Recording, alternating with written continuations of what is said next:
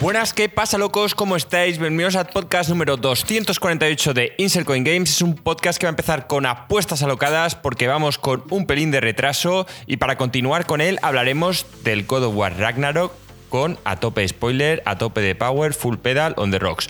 ¡Vamos! Muy buenas tardes a todos, así es, vamos a hablar y destripar al God of War Ragnarok de principio a fin, estamos el equipo al completo. Em, decir que antes de presentar a todos los demás, hoy volvemos a las emisiones de los miércoles, como sabéis, emitimos en Twitch todos los miércoles, 9 y media hora española. Así que si sois seguidores del canal eh, a través de podcast, pasaros, aunque sea y dejáis un, follow, porque nos ayuda a crecer. Em, darle un follow a Marco también en Twitter, que también le hace feliz, que ya sabemos que va a ser padre en los próximos 15 días y necesita mucho apoyo. Así que por favor, déjale un mensajito de apoyo por ahí. Y ahora eh, vamos a empezar el podcast con las apuestas de Alex. Eh, ese podcast tan esperado que desde el año pasado estamos ahí dándole vueltas a las apuestas de todos los integrantes y faltaban las de Alex, así que en el podcast de hoy vamos a completarlas y va a ser el primero al que vamos a dar la bienvenida. ¿Qué tal Alex? ¿Cómo estás? Muy bien, muy bien, gringo, tío. Me hace mazo de gracia que estemos nosotros ahí promocionando Twitter, mientras Twitter cae en barrena así como un avión con los motores en llamas y tal, y todos los pasajeros intentando saltar por las ventanas. Increíble, pero bueno, así somos Así somos. Así somos nosotros, tío, yendo a, contrapié. Eh, quizás Marco debería estar haciéndose una cuenta de Mastodon o algo de eso, pero no, Twitter. Marco, ¿cómo estás? Mastodon. Siempre, siempre llegamos tarde a todo, tío. Joaquín no sabe ni lo que es. Joaquín riéndose. Es la primera vez que lo ha oído en su vida. ¿Mastodon? Yo tampoco sé de qué coño es. Joder. Alex sí, ¿verdad? tío, eso, es una alternativa distribuida de Twitter, federada se llama, que, existe desde hace un montón de años, pero ha empezado a ganar mazo de publicidad. Digo, perdón, mazo de movimiento. Ahora, con el tema de Twitter. ¿Sabes? Con. ¿Ves? Por eso me hace gracia. Joaquín se ríe porque se imagina a Marco como un mastodonte, ¿no? Joaquín, tío, se ríe por muchas cosas. Todo lo que tenga que ver conmigo, Joaquín, tío, suele, suele alegrarle la, la vida. Decir que solemos llegar tarde a, todas las modas, tío. Tenemos que alegrar cuando Joaquín se ríe. Yo lo digo. O sea, igual que el canal de YouTube lo abrimos. ¿Cuándo fue? ¿En 2016? 2017. Pues tendríamos que haberlo abierto cuatro años antes y podríamos haberlo hecho perfectamente y no lo hicimos. Pues igual, ahora hemos abierto una cuenta de TikTok, cuando TikTok lleva ya unos años, vamos, vamos atrasados. Ahora habría que abrir la de, ¿cómo se llama esta de Real Life? O no sé cómo coño se llama, la de que haces una foto por delante y por detrás. Be Real. Virreal, eso. Pues habría que hacerse una de eso también. Bueno, chicos, vamos a mis apuestas. vamos a saludar antes a, Joaquín, que aunque se ha reído fuera de presentación. Joaquín, tío, bienvenido. Hoy vamos a hablar a fondo con el God of War Ragnarok. Y Alex, de hecho, no lo ha jugado, pero le da igual. Va a ser aquí conejillo de indias a sufrir un poco los spoilers. Y te veo con energías. Has cenado, vienes con, con fuerza para hoy. ¿Cómo estás? Muy bien. Nos están preguntando aquí por el chat que cuándo van a empezar el spoiler. Oficialmente, cuando terminen las apuestas alocadas de Alex, iremos a saco con spoilers. O sea, que no, queremos deciros. haremos un, yo qué sé, un, un toque de, del spoiler horn o algo para avisar a la gente. Eh, Joaquín hará una frase de esas suyas en inglés hay, que buscar una frase, tío. ¿Qué frase quieres buscar ahora, Joaquín? No, sé, no, es tan difícil. Algo para, los spoilers, en general. Yo, diría una frase tuya en inglés, en plan potente, en plan, and the spoiler is, o yo qué sé, algo de eso. Ya sabes, dale una vuelta, tío. Y luego que, sea tu imaginación la que lo suelte.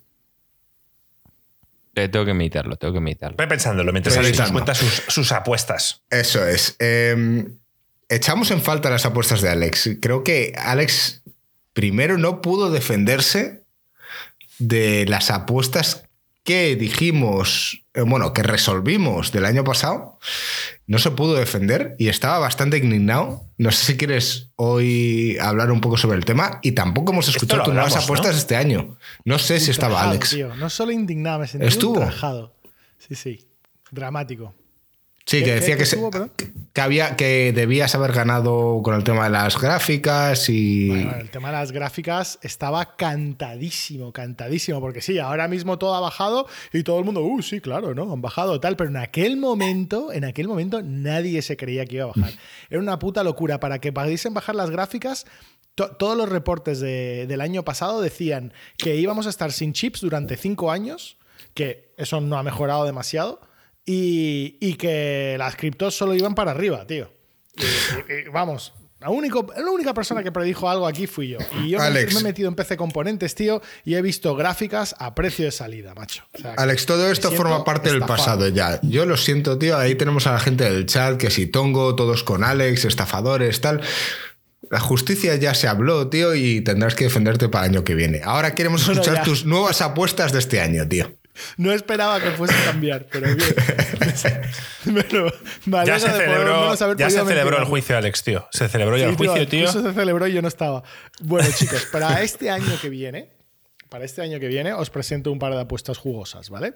La primera apuesta os voy a poner en situación. Un, un Vale, segundo, un antes, un de de que, antes de que hagas las apuestas, Joaquín, recuerda las normas. Recuerda que nosotros tenemos que valorar con puntuación. Sí, Para que la Alex, gente que- que- básicamente que cuando hagas una este apuesta, podcast- nosotros diremos, según lo que nos parece de factible o no, o de lo locado o no que es, los puntos que se te darán si se cumple. Pero tú luego, cuando nosotros digamos los puntos que creemos que se merece esa apuesta, tú también lo puedes argumentar para subirlo o bajarlo. Eso es. 5 es lo máximo. 5 es típicas locuras como que Miyamoto llama a Marco para hacer una entrevista en directo de Insert Coin Games. En plan, ese tipo de cosas, tío. Tres puntos. No, cinco puntos. Eso es. Así que con Primera esto, apuesta. Alex, tienes cinco apuestas porque nosotros ya hicimos nuestras apuestas y fueron valoradas en el podcast dos o tres antes que este. Dinos tus apuestas, Alex. Bueno, vamos a por ello. Eh, tengo apuestas jugosas, os quiero poner un poco en situación, ¿vale? Mi primera apuesta habla de la perenne console war, Nintendo contra Microsoft. Y entonces, aquí muchas veces nos han llamado fanboys, ¿Nintendo Microsoft o Sony Microsoft? Perdón, Nintendo Microsoft. Eh, Sony y Microsoft. ¿Ves? Eh, Otra Menos razón más por la que me van a 0,5. llamar fanboy de Microsoft porque no mencioné a Sony y Sony es el elefante aquí en esta batalla. Eh, básicamente os voy a poner en situación, ¿vale? En el año 2019, PlayStation 4, ¿vale? Estamos comparando la PlayStation 4 contra la Xbox One. La cuota de mercado de la Play 4 ese año, 2019, fue del 75%, ¿vale? Se vendían cuatro PlayStations por cada Xbox. Esto con la PS4. Y cada año ha ido empeorando. O sea, solo mirando empeorando la, para la Sony. PS4, empeorando para Xbox. Comparando solamente la PS4 con la Xbox One, ¿vale? Estamos hablando de la generación anterior, ha pasado del 70 al 80 al 90. ¿Sabes? En plan de la Xbox One no la compra nadie y la PS4 más o menos se sigue vendiendo y tal. Aunque bueno, las cifras han decaído mucho. ¿Esto a nivel mundial o a nivel Estados A Unidos? nivel mundial, yo estoy hablando a nivel mundial. Vale. A nivel mundial, en el 2020, que fue el año que se lanzaron las, las dos consolas de nueva generación, la PlayStation 5 vendió 3.150.000, estoy redondeando cifras siempre, y la Xbox One X o S, las dos juntas, ¿vale? Vendieron 1.950.000. Es imposible. Si no había chips, tío. No puede Vale, ser. estamos hablando que. Yo estaba ahí, gringo. eh, que vamos, una cuota, una cuota importante aquí para, El doble. para la Play. Más No- doble. No, el doble, pero casi. En el 2021, que ya habían algunos chips más y se pudo vender algo más, porque ahí yo creo que estábamos viendo lo que, se- lo que se producía, se vendía. En el 2021 se vendieron mm, 10, 10 millones 900 mil PlayStation y 6 millones 700 mil Xbox. En el 2022 tengo las cifras, pero todavía no, no lo voy a decir. Bueno, sí, venga, vamos, vamos a decirlo ya. En el 2022 se vendieron 11.250.000 PlayStation y 8.900.000 Xbox. ¿Cómo ves? Xbox cada vez va ganando terreno, tío. O sea, va ganando terreno. Aunque en la generación anterior fue aplastado miserablemente como, como vamos, como una puta hormiga, Esta generación está por detrás, pero va ganando. Y entonces mi apuesta es que en el 2023 se van a vender más Xbox de One X Serie S juntos, o sea, de la generación nueva, que PlayStation 5. Cinco puntos. Sí, eso es una Es imposible. eh, Pero escucha, ¿cuándo se termina de medir? ¿A final de año que viene? A en final de diciembre. año. Estamos hablando Pero, de- del Alex- año de, de- de diciembre, con lo cual las cifras saldrán. ¿sabes? Pero los datos de dónde los sacas, quiero decir, porque, porque eh, Microsoft no da datos desde hace años de, Sí, nada. ver, esto, esto yo los estoy sacando de, De retailers, ¿vale? Que es un- Vale. una web extremadamente seria de, de comparativa de ventas y tal. Y estos están, pues ya sabes, sacando los datos como típicamente se sacan.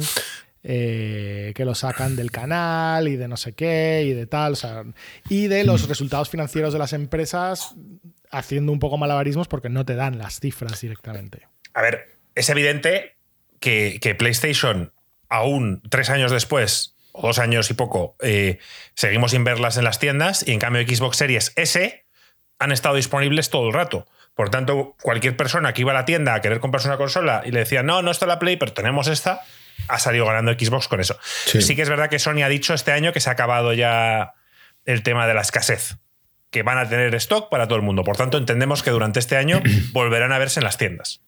Sí. Entonces yo lo veo muy difícil. Que, que habiendo disponibilidad para que una persona entre en una tienda y compre la PlayStation 5, decida comprar una Xbox. Así que para mí es, no sé si cinco puntos, yo le Para mí daba tres cinco puntos, puntos. porque me parece imposible. Pero si Joaquín ha puesto el símil de Miyamoto siendo entrevistado por mí para. A mí para me parece una puntos, locura. O sea, que venda más me parece una locura. Sobre todo, como han dicho en el chat, no siendo su modelo de negocio. Su modelo de negocio es vender Game Pass, pudiendo dar la opción de jugarlo en PC o de lo que quieras. Así que sí que es verdad Estas que son aunque apuestas locas, chicos. Estos son apuestas Ah. locas, así que os estoy tirando apuestas locas. Preguntan en el Bueno, pues chat yo- que si es mundial o España. Es mundial. Esto es mundial. Todas las cifras que he dado son mundial y quiero que la apuesta se ver. mida mundial. Si, si dices por aquí en qué página web lo quieres comprobar, porque es donde lo has comprobado en esta última ocasión, em, a mí me parece válido. O sea, nos vamos a basar en un mismo sitio para, para ver los datos. Yo te doy entre 3 o 5 puntos, lo que diga Joaquín y Marco.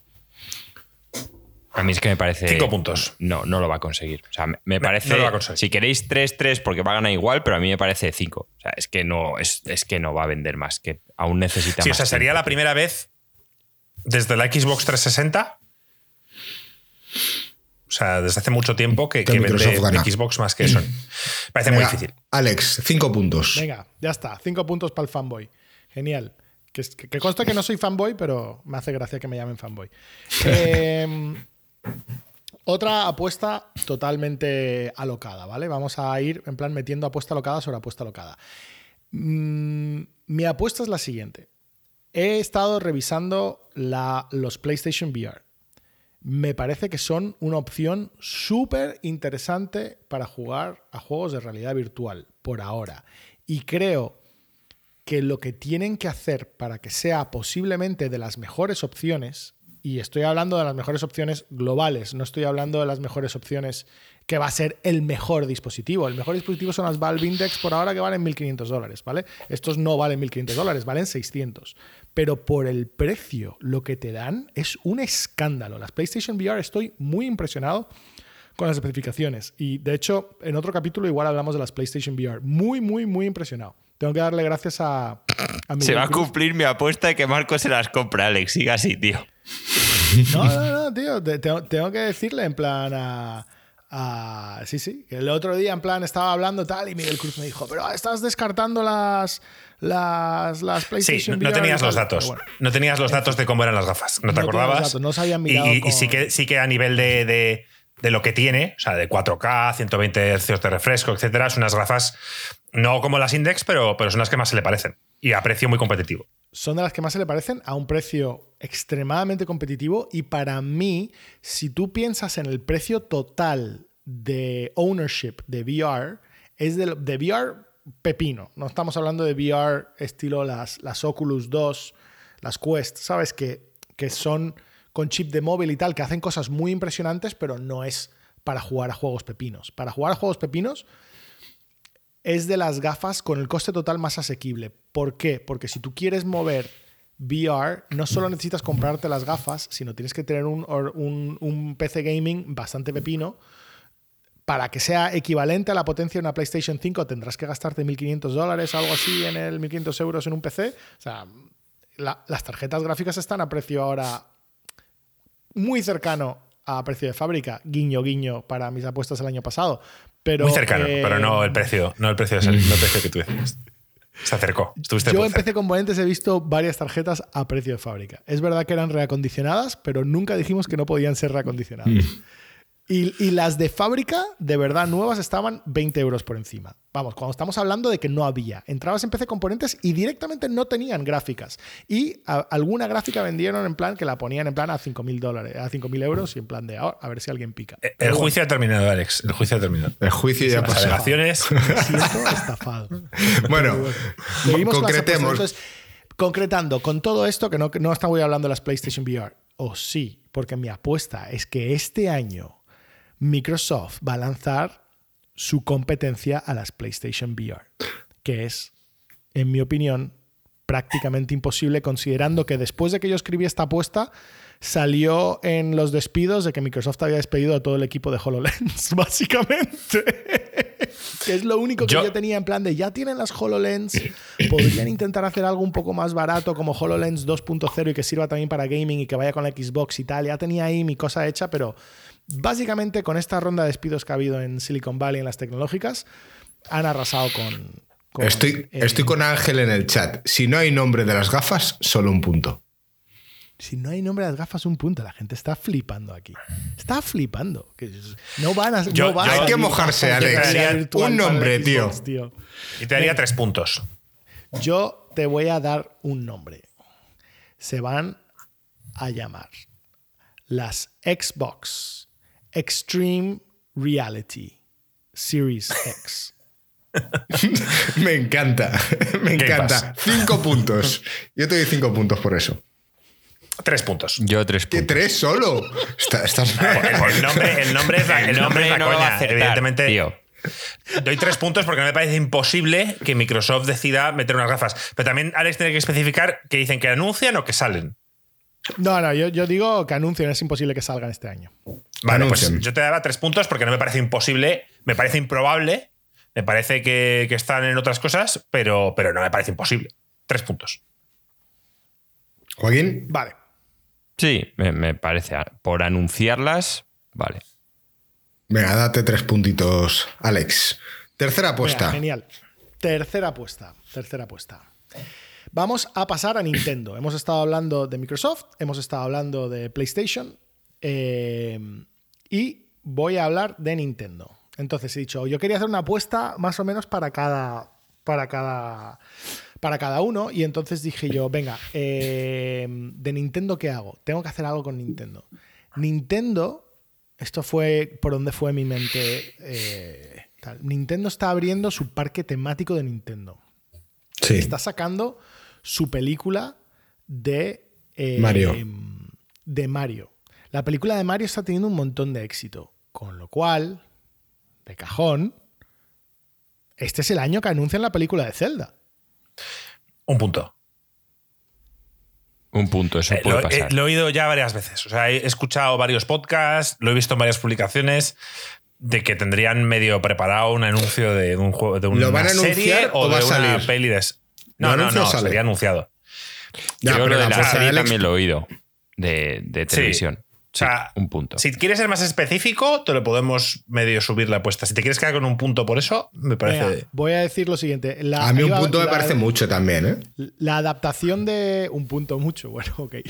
Eh, pues no hay puntos, cero puntos. 0.25. Es una mierda todo. Bueno, eh, a ver, básicamente hubo una adaptación que iba a salir para Netflix, que eso es la que estuvo, estaban todos los rumores y tal. Se iba a hacer una serie live action de Legend of Zelda. Y esa se canceló. O sea, está cancelada. O sea, que, que yo creo que sus planes, yo no lo veo tan probable que lo lancen este año. Pero vamos a ir más allá y voy a decir que va a ser una película animada y lo lanzan en el 2023. O sea, este año, esta, este año lo anuncian Sale. que, que va a salir y te muestran en plan el tema y va a ser animado. Te doy tres puntos si eliges qué tipo de arte van a usar. Usarán Quiero arte... decir, si van a hacer el Wind Waker o van a ir más para un tipo de celda más realista, estilo Karina o Twilight Princess, o sea, dime el arte. Yo creo que el arte va a ser occidental, no va a ser anime. O sea, no van a ir por un estilo anime, van a ir por un estilo en plan occidental. Como la peli de. Mario. Como la peli de O Mario. sea, estilo. eh, bueno, estilo Pixar, estilo. eh, la que está haciendo esta, que son nomás No, hablar yo- el estudio. ¿Y Link va a hablar o no? Link no habla. No habla, te doy cinco puntos. Si consiguen hacer una peli de, de, de Zelda sin que Link hable durante tres horas o dos horas, tío, te doy cinco puntos. Sería increíble eh, que hicieran eso. Sí, Sería un troleo máximo. En plan de. La gente se preguntaba cuál era la voz de Link. Pues es esta, chavales. Pero eh, aunque no sea película, si es serie y están en 10 capítulos y Link no habla, me parece incluso mejor. Hubiera sido increíble que hubieras dicho. Sale la peli de Zelda y Link, el, el- el artista que le pone voz es The Rock. Y nos- entonces yo te doy ahí 10 puntos. no, venga, vale. Em, tres puntos, ¿te pare- ¿nos parece bien? Si sale este año. Tiene que salir este año. Sí. Venga, ok. No va- este año no sale. Porque todavía no, no la han ni anunciado. Tienen que darle por lo menos un año de hype. Pero bueno. Eh, vamos a pasar al PC. ¿Vale? El, PC, el gran evento. Yo tenía que hacer algo. El E3 vuelve este año. Tenía que hacer algún tipo de apuesta con el E3. Eh, mi apuesta es que el fracaso del E3 este año va a ser tan grande de que nunca más van a volver a hacer otro E3. Entonces, eh, ahí va un poco para vosotros cómo queréis medir que el E3 de este año sea un fracaso. O sea, tú dices que va a ser un fracaso. Yo creo que el E3 este año va a ser un fracaso espectacular. Joaquín no Es dijo algo parecido. Me suena a Sí, mí. me, me sonaba que yo también dije algo del E3, ¿no? De, no dije yo también Sí, que iba a es ser que un no tengo, fracaso. no tengo por aquí tus apuestas, Joaquín. A ver, Tú las tienes, No ¿no? recuerdo. ahora, ahora sí. Aquí no tienes tus apuestas. Em, O sea, ¿Un fracaso según en qué sentido? ser- Porque, Alex, el- claro. el, E3 hay que, hay que separar el evento. Vamos a, a olvidarnos ya de. O sea, que el E3 como, como lo que presentan o la feria en sí, a nivel de, de que va a ir muy poca No, gente la a lo que es de el. que van los, la gente a conocer a otras personas y tal, eso, eso da igual. Eso a nosotros no nos afecta y tal. Yo me refiero a la, a la feria en cuanto a que la gente de videojuegos presentan en plan Cosas. novedades eh, y interactúan con el público. Yo creo que eso es este es año- el año que se muere. Que igual el año que viene veremos un E3, pero va a ser solo para profesionales. Joder, O sea, que, probable es que que no los eventos que organicen, estilo las convenciones estas, no, ¿cómo se llamaban? Los, joder, los, bueno, los streamings que Sí. hacían en un teatro y que mostraban las novedades, que eso va a ser una mierda. Si no se Pero- celebra, el problema es que tú esto no, lo puedes celebra ha sido la mayor mierda del mundo. No lo puedes justificar. anticipado. porque dices, vale, va a ser una mierda y el año siguiente no va a salir, no vas a saber hasta junio del 2024. Entonces no vamos a poder justificar en enero del año que viene. Sí, vamos a dejar esto claro. Em, las conferencias, siempre pico a Joaquín con esto, mm, son parte del E3. O sea, si salen durante la semana que dura el E3, las consideramos parte del E3. Si se van al Summer Game Fest con, con Jeff Keighley, no contaría. Lo cual indicaría lo que dice Alex, que no han habido. Entonces es que eso es bastante probable, porque lleva mm, dos o tres años eh, Jeff Keighley currándose a la gente y haciendo un evento que ahora, este año, va a competir con el E3. En el sentido de que va a querer anuncios y va a querer que Xbox, Sony, etcétera, presenten cosas también en su evento. Lo cual o se dividen, o dejan tirado al E3, o dejan tirado a Jeff Keighley. Lo veo que sea una mierda o que nosotros consideramos que es una mierda, lo veo probable. Es muy Yo no sé subjetivo. ¿eh? vosotros. Hay, hay que ver de qué manera lo medimos. Porque esto es lo que hemos hablado muchas veces. ¿Cómo coño medimos esto que es totalmente subjetivo? Metacritic de, del E3 va a ser una mierda. Oye, qué sé, si lo quieres dejar a, a nuestra elección, en plan, que nosotros Venga, tres sí, vosotros- sois honestos. Bueno, no, no me fío de vosotros. Vamos a elegir Somos a, honestos. a tres. Vamos a elegir a tres. A tres eh, me- yo me fiaba de vosotros hasta que escuché mi- lo, como habéis tratado mis últimas predicciones. ¿Sabes? Y estamos volviendo a hacer las predicciones y no voy a volver a fiarme de vosotros porque me habéis estafado vilmente. Entonces, yo diría quizás podemos escoger tres webs, estilo, elegimos Kotaku, Polygon y Vandal, y vemos el artículo que escriben sobre el E3 y vemos si dicen que es bueno o malo. Y que si los tres dicen que fue una mierda, pues entonces... Apúntalo. Me encanta que llega Miguel, llega, a veces llega tarde Miguel al chat y siempre empieza con una frase sobre Microsoft. Y en este caso dice, Forza sin fecha, Starfield para cuándo. Decía Spencer el pasado, el año pasado que Starfield saldría en el primer semestre, promesa incumplida. Siempre nos da como el dato el dato de hater de, Xbox. La polla, la polla. Sí, que justo Miguel se ha perdido la parte que decía que gracias a él estuve mirando las PlayStation VR y me parecían la polla. O sea que bueno, ya lo digo para que me escuche. Sí, sí, de hecho, Miguel ha llegado, ha escrito. O sea, le da igual de qué estamos hablando. Escribe, suelta sus mierdas y después dice, ah, que están con las apuestas de Alex. Un saludo, Miguel, tío. Nos, nos haces muy feliz tenerte por aquí. Quinta apuesta, Alex. Quinta apuesta, Alex. Quinta apuesta, venga. Quinta. Bueno, no le hemos dado puntos. No le hemos dado puntos. Bueno, em, Ah, sí, es verdad. ¿Cuántos puntos a esta? Un punto. Me parece bien. No Sí. es una locura. O sea, es. es- Va. Sí, yo punto. también estaba diciendo que iba a desaparecer. Yo un punto está bien. Porque ¿Has encontrado tu apuesta, Joaquín? eh, este, este- yo creo que es de las que sí que las he buscado, no está, de las que dejé descartadas. Porque yo ya hace mucho tiempo que opino que es el final de, del E3, tío. Que Jeff Killick, tío, se los va a comer. Jeff Killick. Quinta apuesta, Alex. Dale. Ok, quinta apuesta. Eh, Sabéis que le tengo un especial cariño a Square Enix. ¿sabes? Este año de verdad que me han, me han dejado sintiéndome de maravilla. O sea, creo que es posiblemente mi publisher favorito. Eh, Básicamente todo el mundo dice que los NFTs son una mala idea ya, casi ninguno se va a meter. Ubisoft metió un poco la pata y la sacó súper rápido, pero no, no. Square Enix no se ha enterado de la idea de que los NFTs son malos. Están sacando ahí proyectos como Symbiogenesis, que todo el mundo odia y que dicen que van a monetizar hasta las trancas con NFT, está All In y tal. Eh, se deshicieron de todos los estudios occidentales súper, en plan, que a mí me parecen estudios potentes y que es más que la razón que yo creo que han sacado malos juegos no es por el talento que hay en esos estudios, sino por lo que se les ha mandado desde arriba. En plan de. Ellos tenían sus propias IPs, súper exitosas y súper bien, y se han empeñado que hagan cosas de Marvel y tal que casi ninguno tiene. Es casi imposible con, con una IP que no es tuya propia ganar dinero, porque los- no hay tanto margen, ¿sabes? Y, y se la IP se lleva demasiado por ciento del tal. Entonces han salido la de Marvel Avengers con Crystal Dynamics, salió la de. mm, La de. ¿Cuál es la que hizo. eh, la que hizo Eidos Montreal? Eh, Deus Ex. ¿Perdón? Deus Ex. ¿Eidos Montreal? Deus sí, Ex. sí, hicieron Deus Ex, pero, pero en vez de estar haciendo Deus Ex, que es lo que deberían estar haciendo. que Eh, Avengers. No, Avengers no. eh, el de mm, Guardianes, Guardianes de la la Galaxia. ¿No? Sí. Sí, sí, sí. Entonces, pues eso, les han puesto que tienen que hacer estas IPs, eh, han hecho lo que han podido, no lo han hecho mal del todo, pero vamos, yo creo que en general yo, yo, yo culpo el estudio ahí. Y llevan dando pérdidas mm, un bastante tiempo y tal. Yo creo que la razón que han vendido estos estudios a precio de saldo es para venderse. O sea, yo creo que Square Enix está buscando que lo compren. Y por eso se han deshecho de los estudios que no dan beneficios. Crystal Dynamics dio el año pasado 3,6, Eidos dio 0,65. Si sabéis cómo funcionan los juegos y el software, dar un 1% de beneficios en un año es, es, es mortal. O sea, es, es la muerte. O sea, tienes que estar dando beneficios gordos para poder sobrevivir como un estudio. Pero. Em, ¿Tu, tu apuesta que- es que se quieren, quieren ser vendidos o que realmente van a ser comprados en este año? Su apuesta es que lo compra Sony.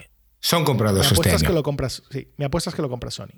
Yo creo que llevan muchísimo tiempo con acuerdos súper cercanos a Sony. Le quedan las IPs, o sea, las IPs que se han quedado son las IPs fuertes en Japón y que ganan mucho dinero y que ganan mucho dinero, como, como la de Final Fantasy, que es una máquina de imprimir dinero y tal. Son prácticamente muchos de estos exclusivos desde hace tiempo con Sony y tal. ¿Qué es lo que hay en contra? Lo que hay en contra es que Sony no necesita comprarles. O sea, Sony ya tiene los exclusivos de, de Square Enix y, no tiene por qué comprar los estudios. No, no necesita nada. O sea, no le, van a- no le va a aportar nada que lo compren. Es más, es negativo comprarlo porque como ellos lo compren, en el juicio que tienen ahora contra Microsoft por temas de competitividad, de haber comprado Activision Blizzard, va a decir Microsoft, oye, pero si esta gente también está comprando estudios enormes para hacerse que, sean, que solamente sean propios y tal, no sé qué. O sea, que les viene mal comprarlo. Sin duda, a Sony le viene fatal comprarlo y no le aporta nada comprarlo. Y incluso así, mi apuesta es que lo compren este año. ¿Y si lo compra Nintendo? O sea, que se anuncia la compra, obviamente, porque que se cierre la compra de algo tan grande este año no va a ser. Nintendo no lo va a comprar. Yo, por lo de Sony, le doy tres puntos. sí, es muy porque es un secreto. Sobre, sobre O sea, todo por lo de prefiero- Microsoft. Si ¿no? alguien lo puede comprar es Sony, no va a ser No es, que, Microsoft. no es que sea probable, pero sí que tiene mucho sentido. Y desde luego que no creo que se lo vendiera a Xbox. No puede. Es No, que, Microsoft, es, que es el que tema. Xbox no lo puede comprar. Que el gobierno No- no, japonés puede no, comprar deja. ningún estudio grande. Pues tres puntos. ¿Os estáis de acuerdo? Sí, me parece, me parece muy difícil que Sony. Venga, va. Tres puntitos. Muy bien, Alex, tío, pues ya tenemos tus apuestas. Te deseamos suerte. Y, y nada, el año que viene veremos a ver, nos reiremos, tío, con todo esto y a ver si alguien puntúa. Porque yo ya no es cuestión de ganar, es cuestión de que alguien acierte aquí algo. Yo puntué este año, tío. Si me hubieseis estafado, yo puntuaba. Marco también. Todos sabemos que no, Alex. Yo, Alex, y mi apuesta de que Bungie vuelve a casa y lo compra Sony, eso me restaron un punto. Marco acabó en negativo. súper sucio. O sea, lo de restar puntos ya me pareció en plan muy, muy guarro. Sí, sí. O, A ver, Alex, Y- to- y- todo es así. Si de repente Squaresoft lo compra Microsoft, se te resta un punto como Dios, ¿sabes? Alex, estuviste tan cerca de haber ganado porque dijiste que el Zelda em, salía en el 2022. Y te dijimos, es que no, tío, pero acuerda". haz lo contrario, tal, di que, di que no sale este año. Y tú, no, no. Lo obvio es que sale, pues, no. Lo- no sé cómo fue la Todos historia. dijimos que era obvio. No, es que no todos sale. dijimos Todos que era obvio que salía, salía sí. este año. Y Alex, en plan, bueno, pues que no sale. O algo, no me acuerdo, no No, me acuerdo pero cómo dijo, fue. sí, sí, que salga. Y dijimos, bueno, pues 0,5. Si no te hubiésemos dado más. Porque es tan obvio que iba a salir. que te dimos 0,5 puntos. Y no salió. Ah, ah, vuestras obviedades, tío, luego resulta que no son. Increíble. Sí, sí, sí, así es. Bueno, oye, la suerte está echada. En enero del 2024 veremos la resolución de esto. Ha sido un placer ya estoy viendo que, que los números de las visualizaciones del GOTI y de las apuestas ya empiezan a estar altos, como siempre. Así que si sois los primeros que llegáis a este podcast y nos habéis conocido por este podcast, pasaros por ahí y echaros unas risas. Ahora sí, vamos a entrar en detalle al spoiler cast del God of War Ragnarok. Vamos a entrar en detalle a toda la historia y a toda la parte del juego. Yo creo que, que a lo mejor vamos a empezar a hablar parte sin spoiler, pero yo no me puedo... No, no, no. Gringo, quítate, quítate ya esa risa va a de que van con spoilers, spoilers. Spoilers Sí, desde ya- el minuto uno y Dios sabe cuándo van Exacto. a aparecer, ¿no? Entonces desde aquí depende de vosotros si queréis tragároslos o no. Joaquín, ¿tienes tu Ok, frase? Entonces, para que quede claro a todo el mundo, ruido así de Inception en plan súper gordo, a partir de este momento, spoilers para toda la serie de God of War, incluyendo el último juego que acaba de salir, el God of War Ragnarok. número 2. Sí, De podríamos hecho- sacar el sonido este de, del juego que os molaba tanto, el juego este Ya español, está Joaquín dándome que trabajo. te dicen los alemanes lo de Halt, Exoletsta, tal cual. El Comandos. El Comandos. tío. Hay que buscar Efectivamente, algo vamos a entrar- en plan. En plan, ya Vamos a estar en tío. detalle.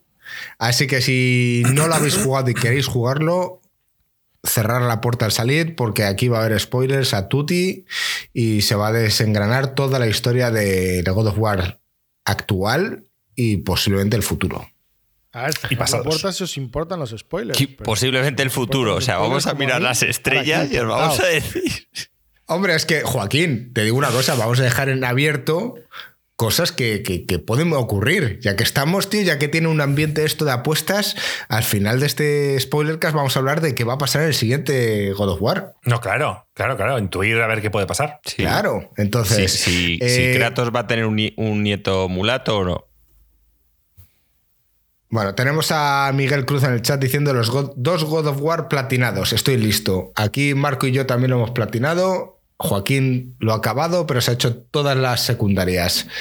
Em, hicimos más o menos un pequeño review sobre las opiniones generales del God of War. Yo lo acababa de empezar y hay cosas que yo no había comentado. Si queréis, ya que vamos a globalizar todo en este podcast, vamos a intentar resumirlo y después entramos en la parte de historia y narrativa, poco a poco, a ver cómo lo, lo vivimos cada uno de nosotros, ¿vale?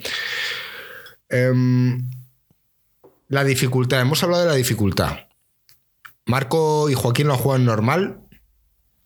Eh, a Joaquín no era un juego que le había chiflado el combate, a Marco sí.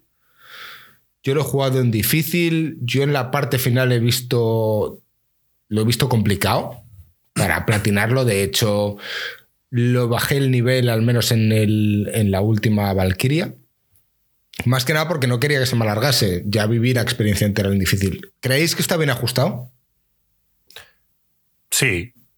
A ver, a, mí, a mí lo que me pasa con. Siempre al salir en el mismo año y tal, siempre lo vamos a comparar. Elden Ring, además, son ejemplos perfectos de cómo compararlos porque son combates distintos.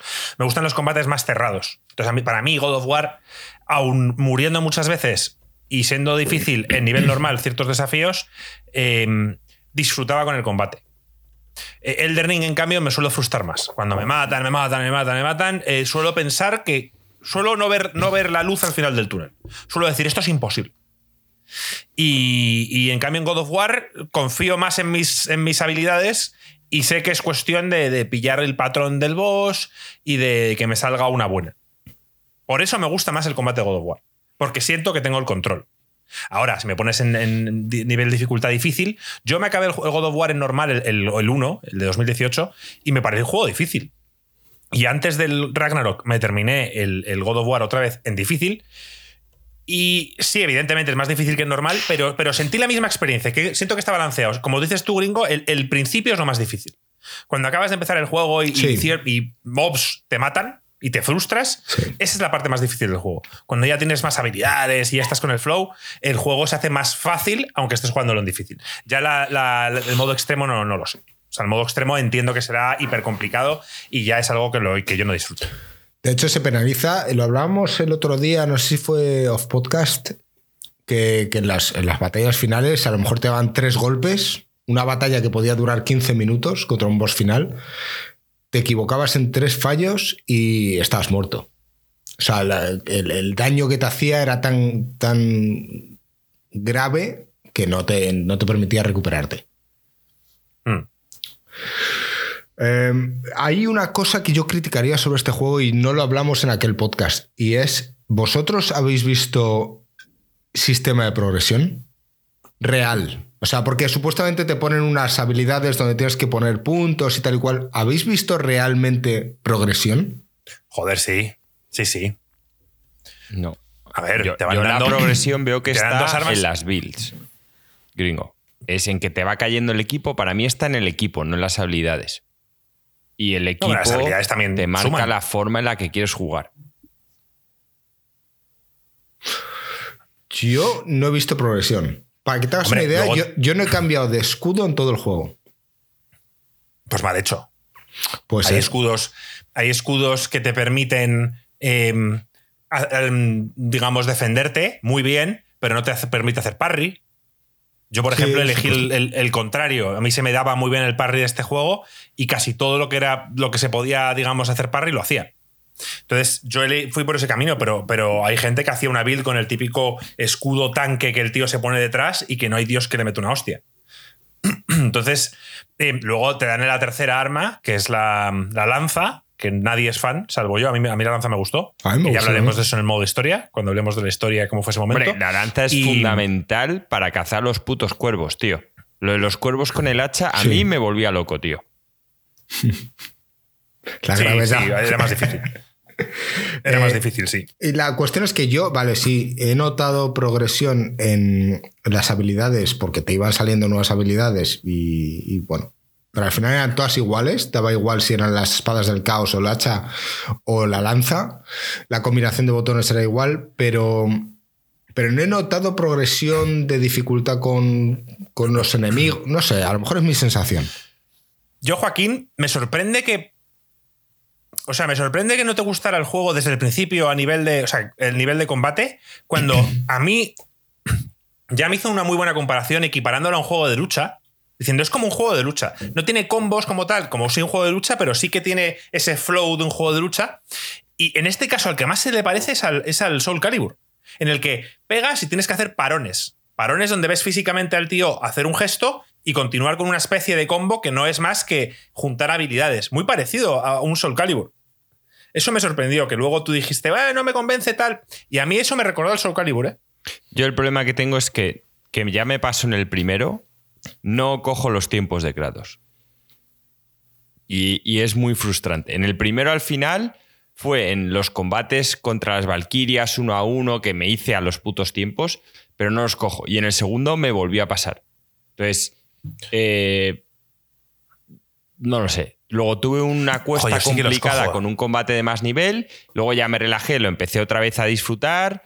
Lo fui jugando más, me olvidé más de los parries y fui a los esquives, de estos haciendo lentos. Hay una opción gringo que es de esquivar y cuando esquivas justo en el momento haces todo más lento.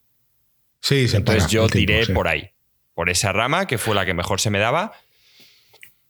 Pero ¿Con quién, ¿Con quién se te complicó? Eh, No, con unos mobs que había en una zona de hielo donde básicamente eh, es una zona a la que tienes acceso, pero que quizá vas under level. Y entonces es que el mob me mataba a veces de una hostia. O sea, era, era absurdo. Hay una, hay una zona gringo en Midgar eh, que vas a una, a una especie de hay un- no sé, una fortaleza, subes unas rampas y ahí arriba hay típico eh, portal donde metes la mano y sacas algo y aparecen unos mobs. Sí. Pues aparecían dos que, que a mí también se me complicaron. Pero claro, Joaquín, ya de por sí eran difíciles y encima iba eh, con menos nivel. Entonces se obcecó, porque Joaquín es así, se obceca en tengo que matarlos ahora. Y yo, bueno, tío, vuelve después. No, no, no, no, no, tengo que hacerlo ahora. Y digo, bueno, pues nada, pues, pues te estás amargando tú solo. Quiero decir, puedes volver de luego y hacerlo. No, pues Joaquín se, se encabezonó en que lo te quería matar en ese momento. Y al final los maté, pero estuve jodido una puta tarde, tío. Y eran mobs. O sea, lo que me sí, me jode es que eran putos frustrado. mobs, tío.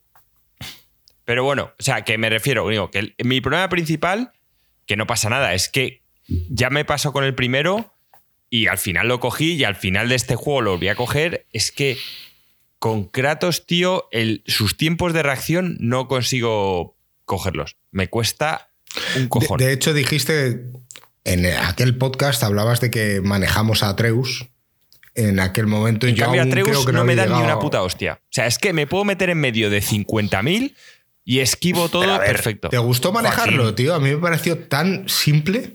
Sí, A mí es- también. Es que ese es el problema, que las fases de Atreus son para sentirte poderoso. No son, o sea, son para, para, para disfrutar. No, no tiene desafío en ningún momento. O sea, Atreus es, es básico. Sí. A mí no me gustó la- el combate de Atreus ni, la- mm, o sea, ni el twist de coger a Atreus, más que nada porque eh, eh, me pareció muy sencillo. Que, es que si quieres meter a Atreus, mételo. Pero entonces tendrías que haberle dado mucha más profundidad al combate, que gire en torno también a él y tal. Y el tema de las flechas parecía un coñazo. O sea, yo hay mucha gente que es fan de, de controlar a Atreus, yo no lo fui. Y gringo creo que tampoco, ¿no? No. No. Bueno, este juego habla generalmente de la paternidad. Marco lo dijo muy bien justo antes de, de empezarlo a jugar. Dijo, creo que es el mejor juego que puedo jugar antes de ser padre. El- El 1 y el 2, los dos son de la paternidad. Sí. Bueno, pero, Bueno. pero vamos, que no, no Marco, no, no intentes ser como Kratos, tío.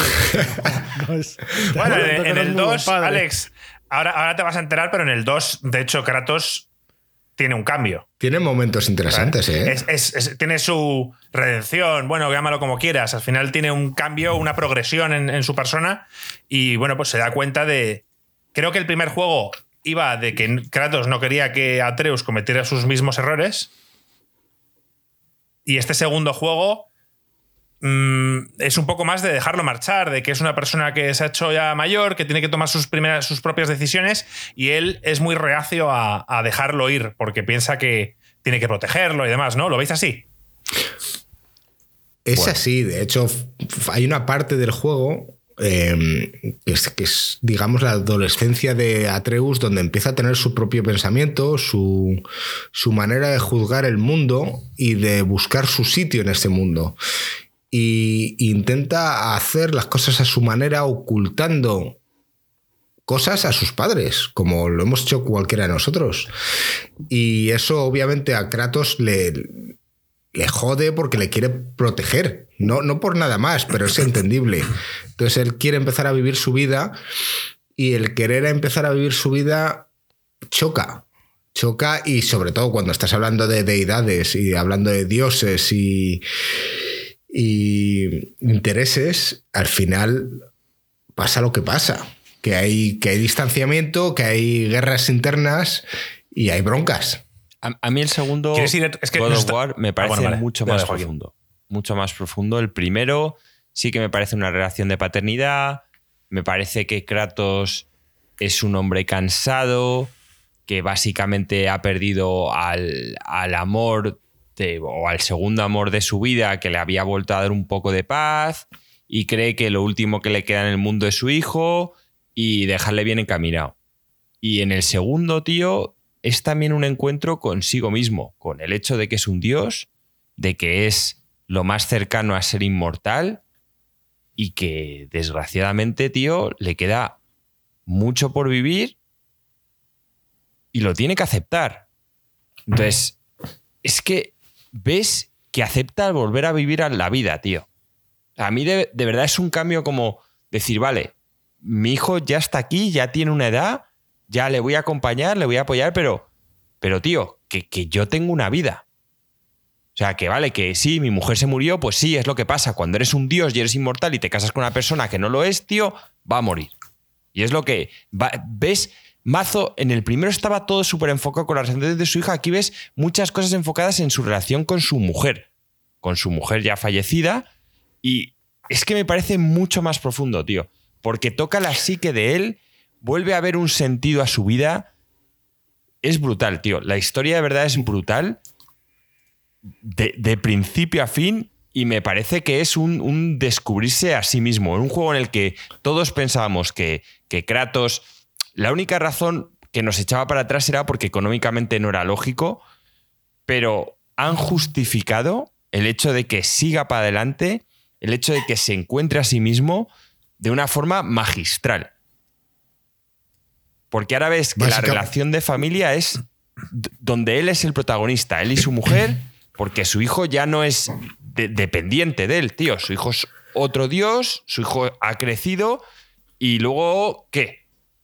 ¿Qué? básicamente, eh, lo que te planteas es una manera en la que todos. Yo creo que esa pregunta nos la hemos hecho todos al empezar el juego. Todos recordamos cómo acabó el juego anterior y era con la visión de Kratos viendo una pintura en la cual Atreus sujetaba a su padre muerto en brazos. Y esa visión no la comparte con su hijo. Entonces todos asumimos que este de un modo u otro iba, podía ser potencialmente el fin de Kratos, pero como tú dices, no acaba así porque lo hacen de una manera mucho más. Hablan, hablan pero de más personajes. Es que ves a Thor también. O sea, el, cambio de Kratos. espera un segundo. Es tan grande. ¿Queréis, queréis, queréis ir en orden sí. desde el principio? Hasta a mí me gustaría ir en orden. ¿O queréis ya empezar con el final? Pregunto, antes de que Joaquín se ponga a hablar de Thor. A mí me gustaría ir en orden más que nada porque hay cosas que ocurren eh, secuencialmente que tienen un impacto. Claro, y además, pensar, pensar que aparte de que la gente que está escuchando y disfrutando del podcast y que lo ha jugado y tal, tenemos aquí a Alex que le podemos contar la historia y que él nos vaya dando su opinión desde fuera sin haberlo jugado. O sea, eh, algo bueno tiene tener aquí hoy a Alex y spoilearle un poco el juego hoy es que él pueda opinar y se sorprenda por las cosas que ocurren en la trama. Bueno, vale, pues vamos por partes. Recordar que en el God of War de 2018 Empezabas con que la mujer de Kratos había muerto, entonces tenías que ir a la cima más alta, tirar las cenizas, bla, bla, bla, y era el Winter o como se llame, justo el invierno anterior a lo que iba a ser el Ragnarok. Se predecía que era lo que iba a ocurrir. Digamos que el futuro está escrito. Y, con esa base empezamos el juego sabiendo que en principio Kratos iba a morir. ¿Vale? Eh, acabamos el juego anterior viendo quizás una de las escenas más tensas de la historia y es en la que al final Kratos y Atreus están en su cabaña y eh, llaman a la puerta y es Odín y Thor. Es Thor, solo sale Thor. En lo que es el juego anterior, solo sale Thor. Solo sale Thor. Eh, Sí. Joaquín en el podcast anterior mencionaba que si la, el performance y la presencia de Odín era la hostia. Y aquí creo que desde los primeros momentos ya Odín da un golpe encima de la mesa y empieza a sacar su personalidad. O sea, el juego empieza dejando claro que, bueno, que Kratos y, y Atreus viven una vida tranquila, separados de todo el mundo. Sigue estando el conflicto con Freya, porque Freya eh, llegando Sí. a la casa les persigue y les ataca. Y, y llega con una escena muy triste antes de justo la casa gringo. Estoy haciendo de memoria. El ¿eh? perro. Tú que lo has jugado. El Sí, lobo. Hay una escena Sí. muy triste en la que su lobo, el lobo de, de Atreus, muere Sí. muere y hay algo que se- creo que a nadie se le escapó y es como la, una luz Como su alma, Que- su, su que esencia. emana del, del lobo, eh, como que es, mm, se, se va, Vuela, sí. vuela y se va. Eso es importante, porque, porque creo que, que además Loki lo ve, o sea, Atreus lo ve. Sí. Que, eh, que se juraría que Kratos no. La cuestión, se meten en casa y aparecen Odín y Thor. Una escena increíble. O sea, Odín ya, ya prometía con esta primera escena, nos dejó a todos pillados. Sí, Joaquín ya lo mencionó. eh, la presencia de este hombre mayor, eh, Flaco. flaco, pero con mucha convicción hablando. Hombre, Y- Odín es increíble que siempre que habla, da igual el conflicto, da igual todo lo malo que te hayan dicho de él, de es un cabrón, te va a intentar engañar, todo, tío, en todas las conversaciones acabas de su parte. Demuestra todo con una lógica, con un sentido, con un tal que dices, tío, si es que tiene razón. Siempre, es acojonante, tío. En todas las conversaciones, hable con quien hable, tío. Es brutal. O sea, lo de Odín en este juego, o sea, me recordó tanto al Odín de, de, de la serie esta, tío, de Amazon. ¿Cómo se llama? La de Gods of American Los Gods. dioses. sí. Pues es el mismo Odín, Alex, tío. El- la misma actuación. Obviamente el personaje no es igual, este es más delgado en vez de regordete y tal, y está más, más calvo, pero brutal, tío. El típico que le sabe dar la vuelta a todo, del que todo el mundo te está diciendo que es un cabrón, pero es que luego habla contigo de cualquier tema y dices, tío, pero no sé, a mí me parece que todo lo que está diciendo tiene bastante lógica. En todas sus apariciones. Es acojonante. Es estelar, sí. eh. ¿Os, os dio la sensación esa primera escena de los cuatro sentados en su casa charlando? Odín, tío con, con mucha palabra. eh, Thor se le ve como impaciente. ¿Os dio la sensación de estar en una película de Tarantino? En el que hay una conversación, en el que están todos hablando, hay una tensión y que es el threat of violence este que decimos siempre, que es, ah, sabes cómo va a terminar, pero lo alargan. Sí. ¿Sabes cómo va? Tiene tensión. Eso pasa. Exacto, de hecho, o sea- es, es una de las escenas más tensas No, que he y visto Odín- yo nunca, tío, en un Y videojuego. Odín entra súper relajado, eh, tío, ¿qué pasa? ¿Cómo estamos? Tal, sentados, por favor. Yo vengo una cervecita, no sé qué". tal. Sí, sí, sí. Mira, yo lo único que quiero, yo no quiero problemas entre nosotros, yo lo único que quiero es que vosotros, que era exactamente lo que le pedía, que ahora mismo no recuerdo, La paz. dejéis en, dejéis Sí, en paz. la a- paz, que porque en ese momento Sí. recordemos que, que Kratos en el juego anterior había matado a Baldur, que era un poco el que estaba. Mata a los hijos de Thor. A los hijos de Thor, a Magni, Magnus, creo que se llamaba, y al otro. Sí, sí. Sí. La, la que no perdona es Freya. No, no, Pues pero claro, no solo que eso. Y él dice que si lo hace, que él se encarga de hablar con Freya para que termine el conflicto de Freya con, con él. Pero Eso que es. o sea, La cuestión- lo único que le pide el tío es que no larga. vaya a Midgard. Exacto. Eso y es. Kratos le dice que no, muy de Kratos. Plan, el tío Odín se tira hablando media hora y cuando le pide una respuesta a Kratos, Kratos dice no. ya está, ¿no? Eso es lo único que dice. Y Básicamente. claro, le dice, mira a Thor y le dice, sé- be brief, le dice en inglés, sé, sé rápido. sé breve, sí. Y empieza un combate. El juego empieza con un combate entre Thor y. Joder, qué y- grande. En tres y- fases. Y Kratos. Sí, sí. E- Ese spoiler que vimos en el tráiler de que los dos lanzan el hacha y el, el martillo a la Es vez. al principio. como que hay un. Es al principio del juego. Es la primera, la primera, la primera vez que controlas, bueno, la segunda que controlas a, a Kratos. Sí, pelea muy épica donde al final acabas ganando y Thor se va. ¿Ganando? Thor- Ah, yo, yo lo debo. A mí me molestó que, lo- que o sea, de hecho, eh, eh, Kratos muere. Quiere decir, aparece la pantalla de has muerto y, y Thor dice, no, no va a ser todo tan sencillo. Y hace plas y te resucita. Te tira un rayo y te levanta. O sea, tú mueres con el combate contra Thor. Vale, no me acordaba de eso. Puede ser. Vale, Sí, no, pero, no, te deja pero al final eh, o sea, Thor se va, de todos modos. También pon- No te- poniéndonos no un poco en contexto. Sí, o sea, ponemos. Kratos, tío, está ya cansado. No sé cuánto tiempo ha pasado. Bastante, ¿no? Sí, ha pasado bastante tiempo desde final del primer juego hasta el principio de este. Sí, ha pasado tiempo. Bueno, digamos que en este momento a mí me jodió, pero por lo que se ve, Thor gana. No, no, Thor gana, pero es que, es que tiene mucho que ver con la mitología y la mentalidad. Seguimos. Aquí aún el Kratos que tenemos seguía del primer juego. Es un Kratos que él, viendo esa visión, había asumido que iba a morir a manos de Atreus. Entonces, su único fin en la vida es preparar a su hijo para cuando él ya no esté. Vivir Pero me refiero, él. es como una Mm. persona ya que ha asumido que, que su tiempo es limitado y que va a morir, tío. Y, y eso en la mitología es bastante, tío. De hecho, es que yo juraría, tío, que si te fijas en su barba, en, en cómo está hecho el personaje del principio al final, como que al final tiene más luz, tío. De, de verdad, es que yo sé que esto es algo sensorial. A mí al principio le ves y el tío está apagado. Y según va avanzando el juego, vas viendo que se va recuperando, que va volviendo a coger la rabia, las ganas de vivir, las ganas de hacer las cosas, tal. Y es que lo ves, tío. Y eso en los dioses se ve que es importante también. Tío, y justo es que también sale eso en la, en la serie American Gods, tío. Los que aún están o los que ya están en plan, no, bueno, ya estamos olvidados, ya esto va a acabar. Es que eso es súper importante, tío. Y en ese combate, Thor está lleno de rabia porque el otro ha matado a sus hijos y, este está ya en plan como, pues, bueno, pues todo se va a la mierda, tengo que, mi hijo encima me va a matar y tengo que prepararle y entrenarle para cuando yo no esté que él pueda sobrevivir. O sea, esas son la- las visiones de los dos. Hay algo curioso en toda esta cena. Si no recuerdo mal, me acaba de venir un flashback. Hay un momento en el que Odín le susurra algo a Atreus, ¿verdad?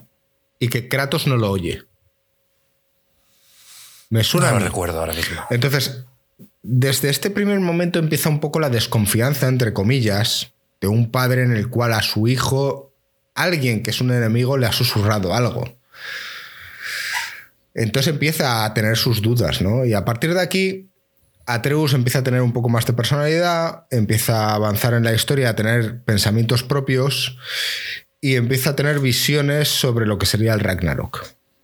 En estas visiones, incluso viendo las pinturas, ve que, que el Ragnarok va a ocurrir y que hay un líder en, en esta, en esta guerra, el cual él asume que tiene que ser Tyr. Que Tyr está en principio está retenido en alguna prisión, que no está muerto, su- supuestamente en las historias antiguas. Tyr murió a manos de Odín, pero según Atreus, no. Está vivo y está retenido en, un- en una prisión oculto del mundo y Tyr va a ser el líder que va a liderar el Ragnarok para conseguir vencer a Odín y al resto y liberar el mundo. Pues van a buscar a Tyr. Entonces la opción que ocurre es Atreus le dice a Kratos, oye, hazme caso, yo lo he visto, sígueme. Entonces eh, Kratos dice, ok, confío en ti. Bueno. Y ahí eh, empieza un poco no- la, la no primera parte del juego. confío en ti. Lo- a regañadientes. Kratos está en plan, no olvídate el Ragnarok, deja que pase, tú y yo vamos a nuestra bola, pero ve que eh, Atreus sigue y sigue y sigue. Y yo creo que Kratos un poco dice, mira, vamos a buscar a Tyr, así este ve que Tyr no va a estar, y en cuanto vea ya va a desistir. Claro, puede, puede ser. Eh, estoy leyendo a Miguel. Miguel, no, no estoy diciendo aquí, dice Miguel. eh, mientras Kratos pelea, pelea con Thor, Odín se queda practicando con Atreus y a Kratos le genera desconfianza de que le habrá dicho. Odín no quería que Atreus busque a Tyr. No, no, no estoy diciendo eso. Algo le dijo y Kratos tiene sospechas. Sí, cierto, cierto. Eso fue lo que le pide, lo que le pide a cambio la paz. Odín, cierto es, le dice, mira, eh, hay paz entre los dos, eh, yo me encargo de que Freya te deje de atacar a ti para intentar matarte y lo único que te pido es que dejes de buscar a Tyr. Eso es lo que le pide. Y que no te metas en esto, que, que a ti no te concierne. No te metas en esto. La cuestión, empiezan a buscar a Tyr, eh, se van a un reino que se llama Strathelheim y encuentran en una mina encerrado a Tyr. ¿Os sorprende esto de primeras? No, de hecho sale en el trailer. Ya lo sabíamos todos, que Tyr aparecía. Tyr el pacifista, ¿sabes? Sí, porque de Tyr hecho no el- tiene ningún interés en luchar. el dios de la guerra nórdico, ¿no? De la mitología nórdica, pues él lo encuentran, oye, Tyr, tienes que ser nuestro aliado, bla, bla, Ragnarok, y el tío dice que no tiene ninguna intención de luchar, que está cansado y que no va a luchar. Para empezar, en un, en un reino, que esto es brutal, donde también al principio ellos entran, te dedicas a ayudar a los elfos de la luz y luego te enteras de toda la historia y realmente los buenos de la película son los elfos oscuros. Que de hecho en el primer juego, cuando, cuando Kratos mata al rey de los elfos oscuros, el tío le dice, estás cometiendo un error. Y ahora te enteras Sí. Y sí, efectivamente, lo- los elfos de la luz básicamente lo que están haciendo es una energía que es vital para todos los reinos y para que la vida en todos los reinos funcione bien, los tíos la están absorbiendo para ellos. En plan como el Final Fantasy VII, el tema de las materias. De hecho, ves las consecuencias que provocó eh, el matar a lo- al elfo oscuro, ¿no? Que provocó en el segundo juego. Ahí ves un poco las consecuencias de lo que pasó en el primero. La gran Eh, esencia es de... en este momento, pregunto, ¿es en este momento cuando se ve la primera escapada de Atreus? Sí, o es justo antes, después. pero bueno. Justo después. Justo después, Atreus eh, empieza a escaparse. Quiere decir, se queda con su. Creo que queda con Sigrun, ¿no? Se llamaba Sigrun. Sí. Es que no me acuerdo de su nombre exactamente. El Sé que el otro es enano. Brock, pero Sig Sindri. Sí, el enano flaco. Sindri. Sid- Sidri. Sindri. Vale, pues bueno, la cuestión es que es aquí donde. Es que Él va a ver a Freya un momento. es aquí donde se va a escapada ver a que va a ver a Freya. Donde va a ver a Porque Freya. Tyr, Sí. eh, cuando encuentran a Tyr, eh, pues obviamente se queda súper feliz Atreus, ya tenemos a Tyr tal, y de repente se encuentra que Tyr es un poco como Kratos. Es un tío que ha perdido ya tal, que el tío dice que jamás va a volver a coger una lanza ni a luchar contra nadie. Pacifista y- puro, sí. en fin, con cero ganas de luchar. Y luego es que algo que te vas dando cuenta en el equipo del juego es que el propio Kratos encuentra las armaduras y el tío va con una lanza, encuentras el arma secreta esta del juego es una lanza, como lo que usaba Tyr. Es que te das cuenta, tío, que, que Kratos se transforma en Tyr, tío. Es, es brutal también es- esa parte. Y, y como Lo que no este- recuerdo es por, por qué Atreus tiene la necesidad de ir a buscar a Freya. Porque piensa que puede arreglar. A Tyr. O sea, sea, te- primero puede ayudar con Tyr. ¿Freya a porque, Tyr? porque- ¿De verdad? sí. No, y segundo, porque supongo que el, el- el- el- O sea, no es la primera vez que queda con Freya. Ya había ido anteriores veces, aunque no lo viéramos nosotros. No, no, no. Esta es la. pe- No, no, de es la escondidas. primera es la primera. De, De hecho, hecho- va acojonado de que la tía no le quiera matar. Porque básicamente fue él el que mató a su hijo. Bueno, eh, Kratos y él, pero con la flecha que él tenía.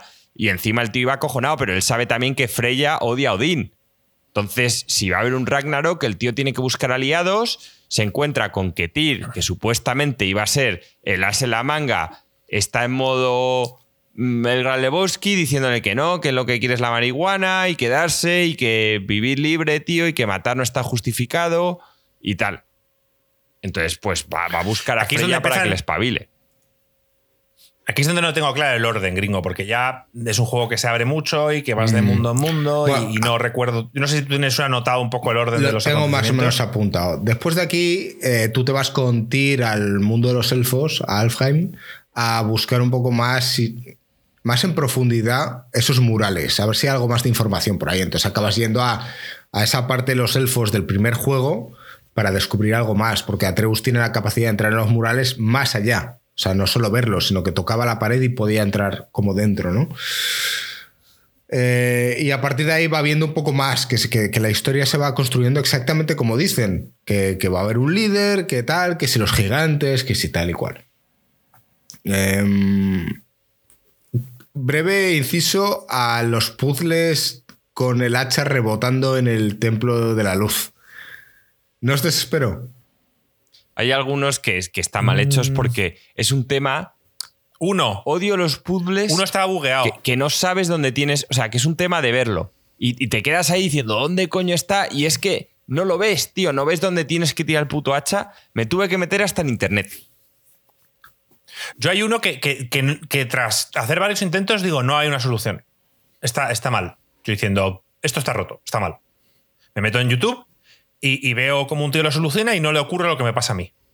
Hay un péndulo que tiene como que quitarse de un lado y, y- y- en el mío se quedaba bloqueado en el centro y digo, no, no funciona. Entonces me metí en ese vídeo en los comentarios y la gente dice, salir del juego y volver a entrar y se habrá solucionado. Y fue así. Ah, sí. Quiere decirse, fue un bug en el que había solucionado el puzzle, pero el, el péndulo que, que tenía que apartarse se había quedado en medio. Y tuve que resetear, digamos, el juego para tal. O sea que sí que tuve, creo que en el, en el review que hicimos dijimos que no tuvimos mayor problema y ese sí que un- fue un bug que tuve que resetear. Bueno, Estaba después, acojonado porque dije, hostia, a ver si ahora esto no sale y no puedo avanzar. Aunque creo que era una secundaria, creo que no era algo importante. de- después de esto, eh, vuelven a la casa de Sindri, que está en un, pues, una zona interdimensional donde en principio Odín no les puede encontrar. Sí.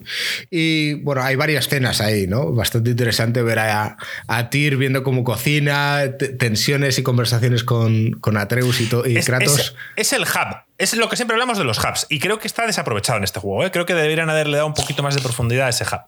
Los hub me refiero a lo que vimos en el Horizon. Eh, en el Horizon En el Mass Forbidden. West, lo que hemos visto en el Mass Effect en anteriores años, y creo que aquí podrían haberle dado un poquito más de chicha a, a- a la convivencia en esa casa. Porque al final son todas las conversaciones interesantes y además es la forma más sencilla que tienen de explicarte un poco el lore. Aparte de las historias que va contando Mimir a lo largo de todo el juego, eh, esa casa creo que le- no le sacan el partido que podrían haber hecho. Puede ser. La cuestión es que ahí se van desarrollando un poco las escenas en las cuales ves que Atreus y Kratos se van distanciando cada vez más. Eh, Atreus se va escapando cada vez más de manera adolescente. Sistemática, Sistemática en- en- por sus noches y tal y cual. Y, empieza a tener pues, pues su propia vida, ¿no? Y en, en una de estas escapadas eh, descubre que él es un gigante que se llama Loki y acaba llegando a las tierras de los gigantes, Jotunheim. No, él ya sabe que él es Bueno, Loki. ya lo había descubierto Él en el ya sabe que él es. Loki, que es un Sí, y gigante. que, y- y que Sí, su madre era mitad Él lo que pasa Vale, es que una aquí- escapada que es involuntaria, él durmiendo, aparece en el mundo de los gigantes en Eso un es. bosque que se supone que había desaparecido Jotunheim. y el Es- tema es para que Odín no lo encontrara y encuentra a otra gigante, que eso es la sorpresa, porque él creía que era el último. ¿Cómo se llama esta chica que se me ha olvidado? Angerboda. Anger, Angerbroda, ¿no? Angerboda. Entonces, esta chica es gigante también, está en Jotunheim, que es el reino de los gigantes, y ahí empieza a descubrir varias cosas. Empieza a conocer. Es el oráculo, tío. Es como, es como el oráculo de Matrix que llega y parece que tiene todas las respuestas y la tía está súper seguida. ¡Hombre, Loki, por fin has Eh. llegado! Tal. Es como un poco la sensación que tienes en Matrix cuando vas a ver al oráculo y parece que lo sabe todo. Es la hija de la que pintaba los murales. De, De hecho, una de ella las que pintaban. Había varias gigantes que pintaban los murales. Pero esta es, es- Vale. es- era una pintora de los que tiene ahí. Pero hay varios gigantes que tenían ese don, gringo, de pintar. Eh, eh, ¿No se os hizo un poco larga esta escena? sí. O sea, Sí. la parte esa de que tienes que ir con el bicho y con el. Con el que era un cerdo. No sé. Bueno, como una especie de elefante. Era, peludo, era sí. como el Sí. típico bicho esto de las películas de Star Wars, tío. El típico planeta que llegas y hay como una especie de toro peludo que parece un cerdo y dices, eso. ¿Es aquí donde está la escena de la, de la abuela de ella? Sí, en una de estas escapadas. A mí me encantó, ¿eh? Me encantó. Sí. Pues No sé si me estoy adelantando. No, no, es, ver, es un poco más que yo ya no sé en qué sí. orden, pero la tía está básicamente a Loki lo, lo que le enseña es lo que es ser un poco un gigante. Le habla de las pinturas, le dice que muchos gigantes tienen el don este de, de ver un poco lo que va a pasar en el futuro y que lo pintan. Le, le dice también que él no es el último gigante, que está ella también, que está su abuela, pero que su abuela está como las maracas de Machín y su abuela Sí. sí que es una gigante de verdad. O sea, para que os hagáis una idea, pues eh, básicamente yo creo que le llegan a la altura del tobillo de la abuela. Más o menos, ¿no, Marco? Creo recordar. Y ahí en un momento. Eh, eh, Mola mucho esa, esa- esa pelea. A mí personalmente me gustó mucho. Me gustó mucho el, el sentirte un enano. Fue como algo místico dentro de un mundo. No sé. Sí, fue es como Mola. cariño encogido a los niños. O sea, a la casa de la abuela entrabas Exacto. ahí y, y todo era jodidamente enorme. gigante. Y luego. mola la, la sensación de que existen gigantes que realmente no son gigantes. Claro, sí, sí. Que, que Loki ha traído un gigante y la otra también. Y son. Y, y son de, De tamaño, tamaño normal. normal. Sí, que eso lo explicaba en el primero. Ahí descubrimos algo importante, ¿no? Lo de las Sí, canicas. Y ahí, Ahí se descubren las también canicas. es cuando eh, la tía le dice que el cometido de él es guardar de. eh, guardar al resto de los gigantes. Y él te dice, a ver, ¿cómo que protegen a los gigantes? Entonces la tía saca unas canicas y por lo visto, en esas ca- canicas, o sea, pues llámalo bolas mágicas, donde Canicas. los, los gigantes escondían su esencia para que Loki no las encontrase y las destruyese. Entonces, básicamente, Su alma. Loki. son esferas que tienen las Odin. almas de distintos gigantes. En plan bolas de dragón. Y de hecho la prueban, la prueban en uno, que hay una serpiente muerta. Y el, Eso es. Y prueban en la canica, la liberan. Con, y, y se mete dentro del cuerpo de la serpiente y la serpiente se pira. Eh, acordamos aquí de esa luz que sale del lobo Y se guarda en un cuchillo. y que se absorbe en, en el cuchillo de Atreus, sí, sí. si no recuerdo mal. Correcto. Eso es importante saberlo. Sí, pero Bueno, eso no, lo no- más importante de yo ahí toda no lo esta había escena es- hilado, ¿eh? Yo no lo había hilado. No, no, no, tampoco. La- lo más importante de esta escena es cuando le muestra el mural. Él no había visto el mural de, donde de Kratos. su padre muere, efectivamente. Donde su padre muere. Pero hay otro Entonces, mural él- que no lo enseña. Dice, no estás Exacto. preparado aún para ver esto. Exacto. Entonces eh, ahí es donde Loki ya cambia. Y dice, hostia, mi ¿Qué? padre va a morir y tengo que no, ver no, no. cómo Mi lo padre soluciono". va a morir y le voy a matar yo. No. Sí, sí, sí. Bueno, no deja muy claro que lo vaya a matar él. No, no, no. Le no sujeta lo a él. yo así.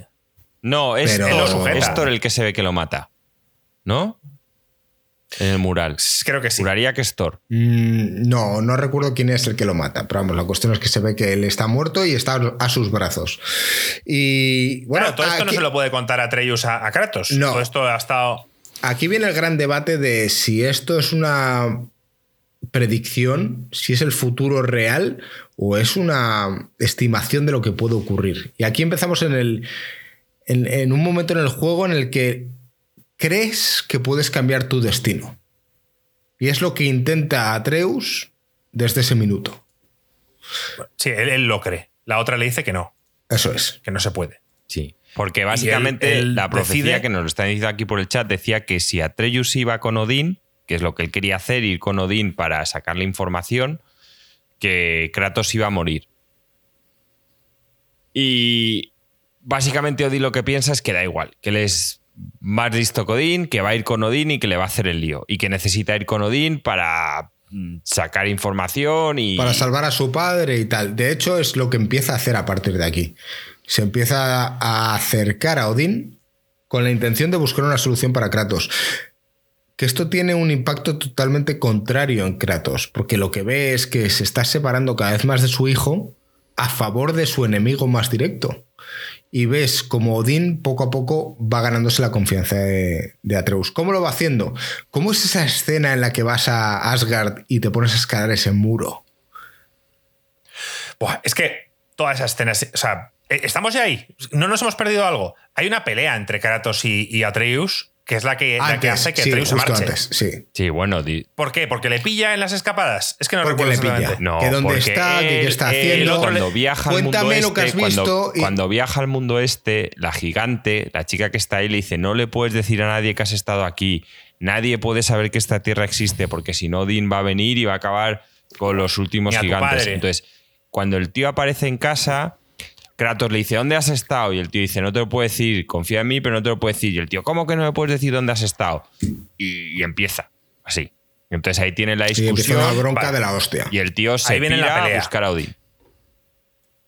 Llega al muro. Llegamos al muro, tío, imponente, estilo The Wall de, de- de Game Bueno, of antes de Thrones. irse, espera, es que hay Y una cosa encuentra- importante. Antes de irse, él también en una de sus escapadas tiene una conversación con Ingrid en el que el tío le dice que, ¿Quién es Ingrid? que su hermano, ¿vale? Bueno, básicamente le explica que en es, Sí, sí, Sigrid. Sigrid. sí. Sindri. Pues que no es el nombre, tío. que Sindri. básicamente le explica que, que, Sindri. que en el mundo este nórdico el alma de cualquier ser tiene como cuatro fases, ¿vale? Y que cuando mueres, pues que las cuatro fases pasan por un sitio y, y te vas a la otra vida. Pues cuando murió su hermano Brock, en no sé qué incidente, pues el tío cogió, vamos, no quería asumir que su hermano Brock iba a morir y le quiso resucitar, pero solo consiguió tres partes de su alma. Y que nunca se lo dijo. Sí, es de hecho por la razón por la que ese enano tiene un color más azul. Sí. Y que es De distinto hecho, lo que a ocurre todos es que le muerde una serpiente, muere y le consigue resucitar, pero solo esas tres partes. Y de hecho, el color azul Y es. Brock no lo Y sabe. Brock y no lo Brock sabe. no sabe. Eso es. Que murió. Eso es importante. Es importante. ¿Estás al día, Alex? ¿Estás, ¿Te estás enterando? ¿Estás perdido? Está complicado. Yo supongo que esto se absorbe mejor cuando. Es Cuando que, lo claro, estos son en, en ahora llegamos a horas las y partes- conversaciones muy densas. Es que otra cosa que hace este juego, Alex, es que profundiza muchísimo en los personajes secundarios. Pero muchísimo. O sea, Freya, la historia de Freya y su hermano la exploran muchísimo. Eh, Thor profundizan muchísimo en su familia. Eh, Odín. Es que cada personaje que hay Pero a alrededor. estas alturas van a saco. aún no has llegado ni al hermano de Frey, de Freya, ni a Thor, ni a la familia de Thor, Ni ni a a nada. O sea, no hemos entrado en el detalle. De todos empezar esos- el juego, Alex. No, pero eh, acabas subiendo, eh, ves un muro enorme, imponente, y supuestamente detrás Es de ese importante muro. la conversación con el chaval humano. Sí. ¿Cómo se Quiero llama decir, él, él en el pueblo.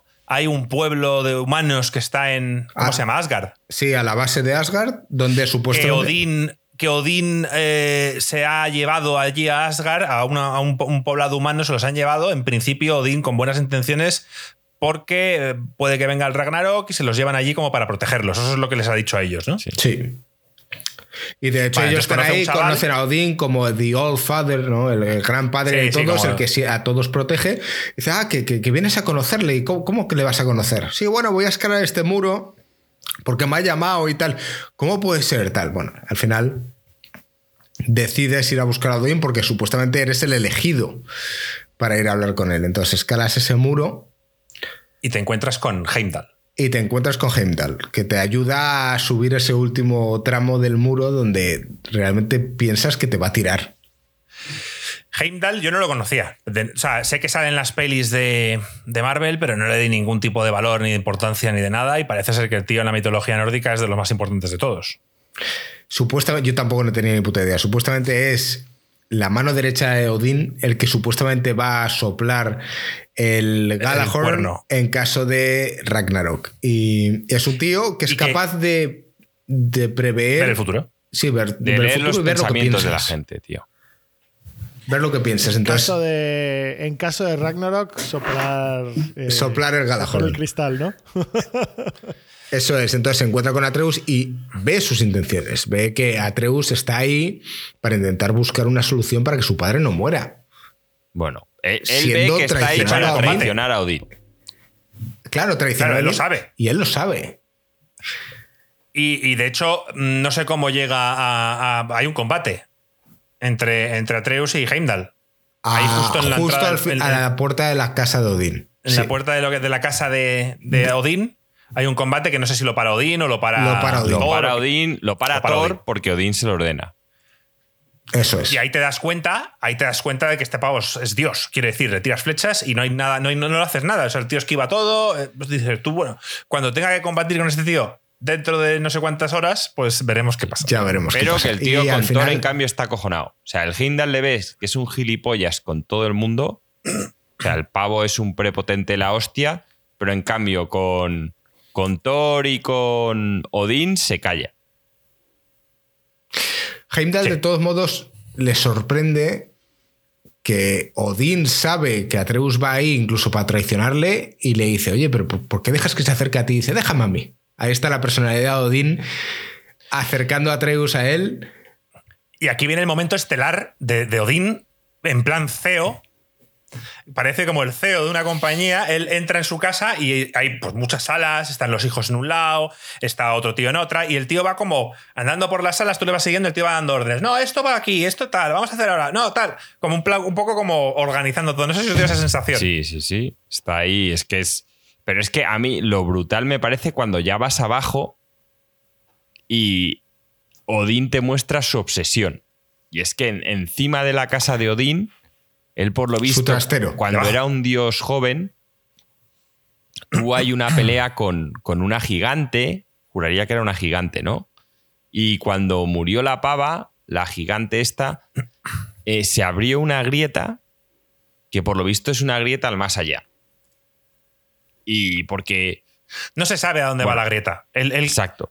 Él metió la cabeza. Él, él, metió la cabeza para, verlo, y se quedó, ciego, de un ojo. Se quedó tuerto. Entonces, él está obsesionado con, con, esa fuente de poder. Porque él te dice, joder, es que los mortales es fácil, para eso nos tienen a los dioses. Dicen, ¿cuál es el sentido de nuestra vida? No sé qué, tal, y nosotros le contestamos. Pero Odín, hablando con Atreus, le dice, ¿pero cuál es el de la nuestra? O sea, ¿por qué estamos nosotros aquí? ¿Quién nos ha creado? Tal.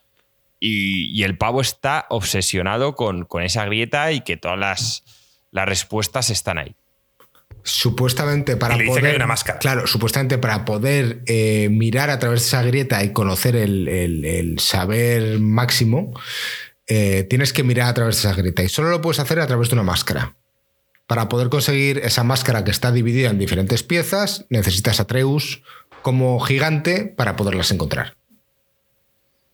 Ahí está, porque Odín necesita a Atreus. También es aquí donde vemos la escena con, con Otor.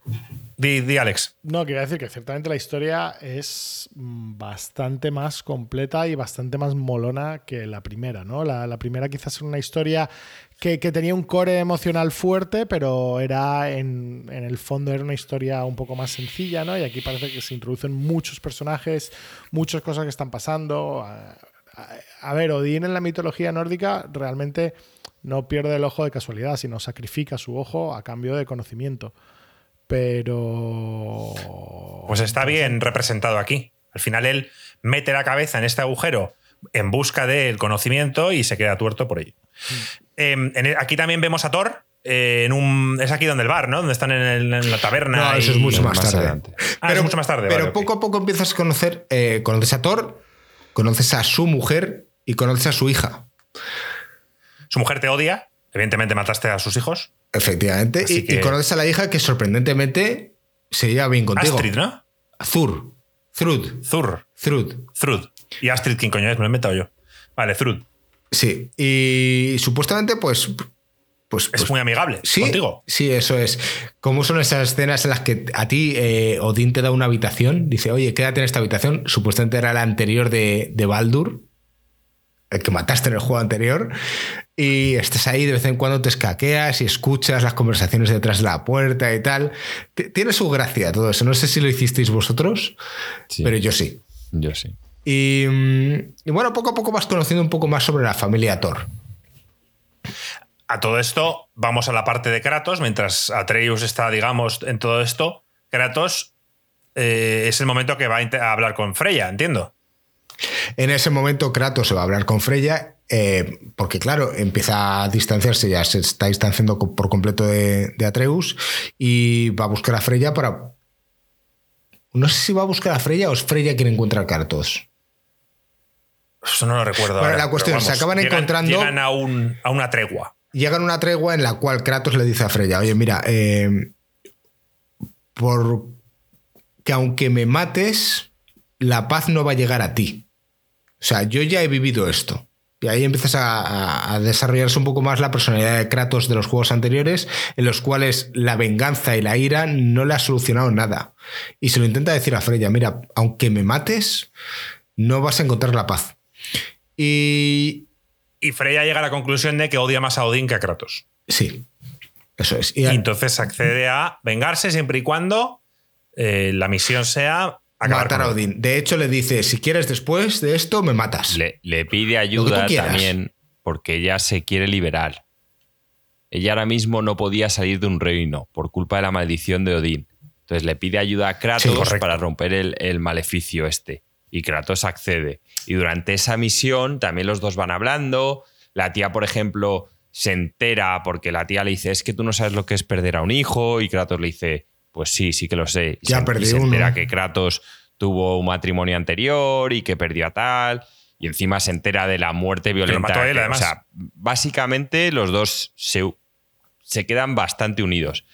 Y, y Kratos, pues, le, le pide perdón. Le dice que, que lo siente, que aquí- cometió un error ¿Cómo es, porque ya tenía que haber decidido, él tomó una decisión que creía la correcta, pero que no justifica que la decisión la tenía que haber tomado ella y no sé qué y tal. ¿Cómo es la construcción de los personajes a lo largo de esas charlas mientras vas escalando y tal? O sea, es que al final todo esto se basa, esta confianza la tienen a lo largo del- de la evolución del, del Claro, mundo. claro. Y aquí descubrimos que Freya es un secundario que no controlas, pero que, que va contigo. Como lo hacía Atreus en el primer juego, en el segundo, pues aquí Freya va contigo. Aquí conoces al hermano de Freya, porque vas a su mundo, vas a uno de los reinos, conoces a... Que se llama Freyr, ¿no? Freyr. Freyr y Freya. Sí. Freyr, así es como el nombre igual. Su mundo, tío, es, es el más bonito y posiblemente el que más odio. El más mm, mm, laberíntico de todos. Me da los Sí, nervios. ese, bo, Aca- ese- ese es acaban un en Cristo, tío.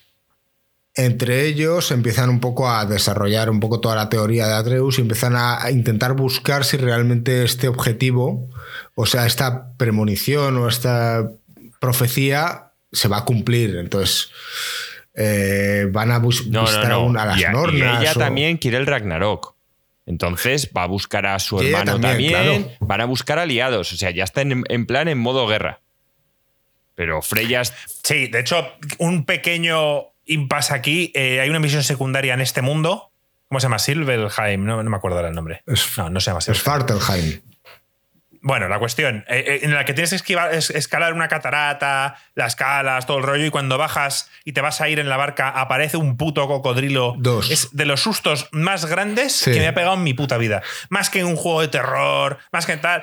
Porque vas tranquilo, tío, vas a tu balsa como vas siempre, tío, y de repente te salen los dos cocodrilos, yo casi me muero.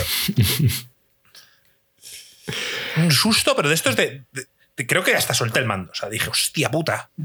No estaba nada preparado para un susto de esa. Y yo juego con el volumen y alto, con. Freya decir, yo juego con también hay mazo conversaciones entre Freya y Mimir. Sí, claro, súper son interesantes. la hostia. Porque así como Freya sí que conoce mucha de la vida de él y hay muchas conversaciones de bastante épicas de los dos.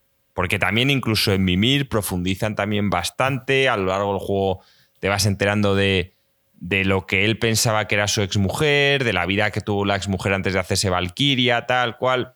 Es la polla. Brutal. A todo esto, pues acabas conociendo al hermano de Freya. eh, Atreus, en paralelo, está con sus misiones, con sus máscaras, intentando conseguirlas para, para dárselas a Odín. Y con Thor. Es Y con. Thor, vas, en algunas misiones vas con Thor, en otras vas con la hija de Thor.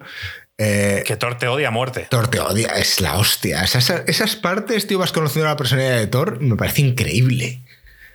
Me parece increíble. Sí. Y llega un momento en el que la acabas liando pardísima. eh, vas a Helheim y sueltas a un lobo que está ahí atado. Y También es muy famoso ese lobo. Garm. En la mitología, yo no sé si lo conoces, Alex. Es un lobo que tiene encerrado Odín en, en el infierno y que está encadenado. Y en plan que ese es nadie puede matarlo. O sea, desataría. Puede no, sé exactamente qué consecuencias tiene, pero desataría el caos. El, el mundo está en sus garras, o sea, eh, como lo describen en, en la mitología. ¿Sabes? Es como el lobo que tiene, que tiene todo el mundo en sus fauces. Pues, lo- pues Atreus lo suelta. Vale, se- gracias a Zeus. Sí, la lía pardísima, la lía pardísima. Em, tú, de todos modos, estás con, con Kratos a, to- a- a tu rollo. Y. Y bueno, em, buscando una solución para liberar a Freyr, que está ahí retenido y tal. Y acabas, creo que aquí es cuando empiezas a luchar con. Vas andando y te cruzas con Heimdall. Bueno, no. Eh, vas en busca de una gente que es capaz de predecir el futuro. No, Se eso es las más adelante, gringo. O sea, Aquí tengo un lío del carajo. No sé si el tío va a hacerse un arma nueva. No, o sea, no, no, no primero- recuerdo. primero, van a ver a las primero el, y les el dicen, mira- tío, el tío ayuda a Freya. quiero recordar. Luego. Ayuda a Freya, el- la libera, el efectivamente. Atreus la lía con el lobo. Entonces vuelve a pedir Con el ayuda a lobo. Kratos. Kratos le ayuda. Y es cuando consiguen salvar al lobo. No, eso es después. Y luego creo que Odín, el tío vuelve a, con Odín, dice, tengo que ir con Odín una vez más. Y es ya cuando Kratos se raya y se va a hablar con las con las Con las nornas o algo así. Con las que ven el Bueno, futuro. también- Las del futuro le dicen, mira, no puedes evitar nada de todo esto y vas a morir igualmente. Esto es lo que hay. Y cuando sale de verlas, No, es Brock no, la el que le dice, conversación es que es tengo una mucho opción. mejor, tío. Porque él todo el rato está hablando de que no habla del destino y las tías le explican un poco lo que es el destino. Entonces, básicamente dice, porque Kratos todo el rato dice, es que yo no creo en el futuro, tal cual, dice, dice, pero si no es el futuro, es lo lógico simplemente. Tú eres de una forma, es que, es que estas conversaciones es de lo mejor del juego y por eso luego en- entiendes el combate contra Thor. Las tías le dicen, dicen, a ver, si yo pongo el bebé en esta mesa y veo que el bebé va hacia el borde y lo cojo para que no se caiga, dice, ¿estoy viendo el futuro? ¿O simplemente sé lo, lo lógico, y lo que va a pasar? Eh, Dice, pues, dice, básicamente nosotros lo que tú ves con el bebé, para nosotras es a gran escala. Al final, pues tu hijo es de una forma de ser, tú eres de otra, eres el dios de la guerra, te mueve lo... Dice, todo está pasando con vuestras personalidades. O sea, tú lo llamas futuro, nosotras lo llamamos lógica.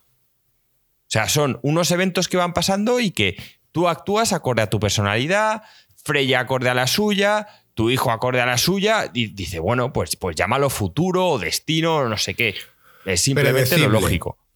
Y el tío y se él queda ahí asume pillado. que eso va a pasar porque es su personalidad, pero hay algo que realmente cambia las tornas del juego y es que al salir uno de los enanos le dice, yo tengo un arma que te puede hacer cambiar ese futuro, esa predecibilidad. Le, le dice para. Él dice que el, el enano lo que le ofrece, Brock, es un arma para. Porque él también empieza a pe- a pensar en Heimdall. Cómo matarle. Y le dice que, que- que para ganar a Heimdall es imposible. necesita un arma. Que se la tiene que hacer él. Que si no, no va a poder. Porque el tío, básicamente, el Heimdall, mm, pues como ve todos los putos golpes, tío, no, no le puedes hacer nada. Y entonces te haces la misión esa con Brock, que es la polla. Es la polla esa misión. Ya no solo porque la misión es la polla, sino lo que estás todo el rato diciendo, joder, ¿y qué arma va a ser? Y, y cómo, no sé, es todo como te metes ahí en la mierda esa que baja en el agua. Es cuando y Brock la- se da cuenta la que no Naga tiene Mar- alma. Llega Porque la ni le naga, mira. voy a llamarla naga, es una sirena. Sí.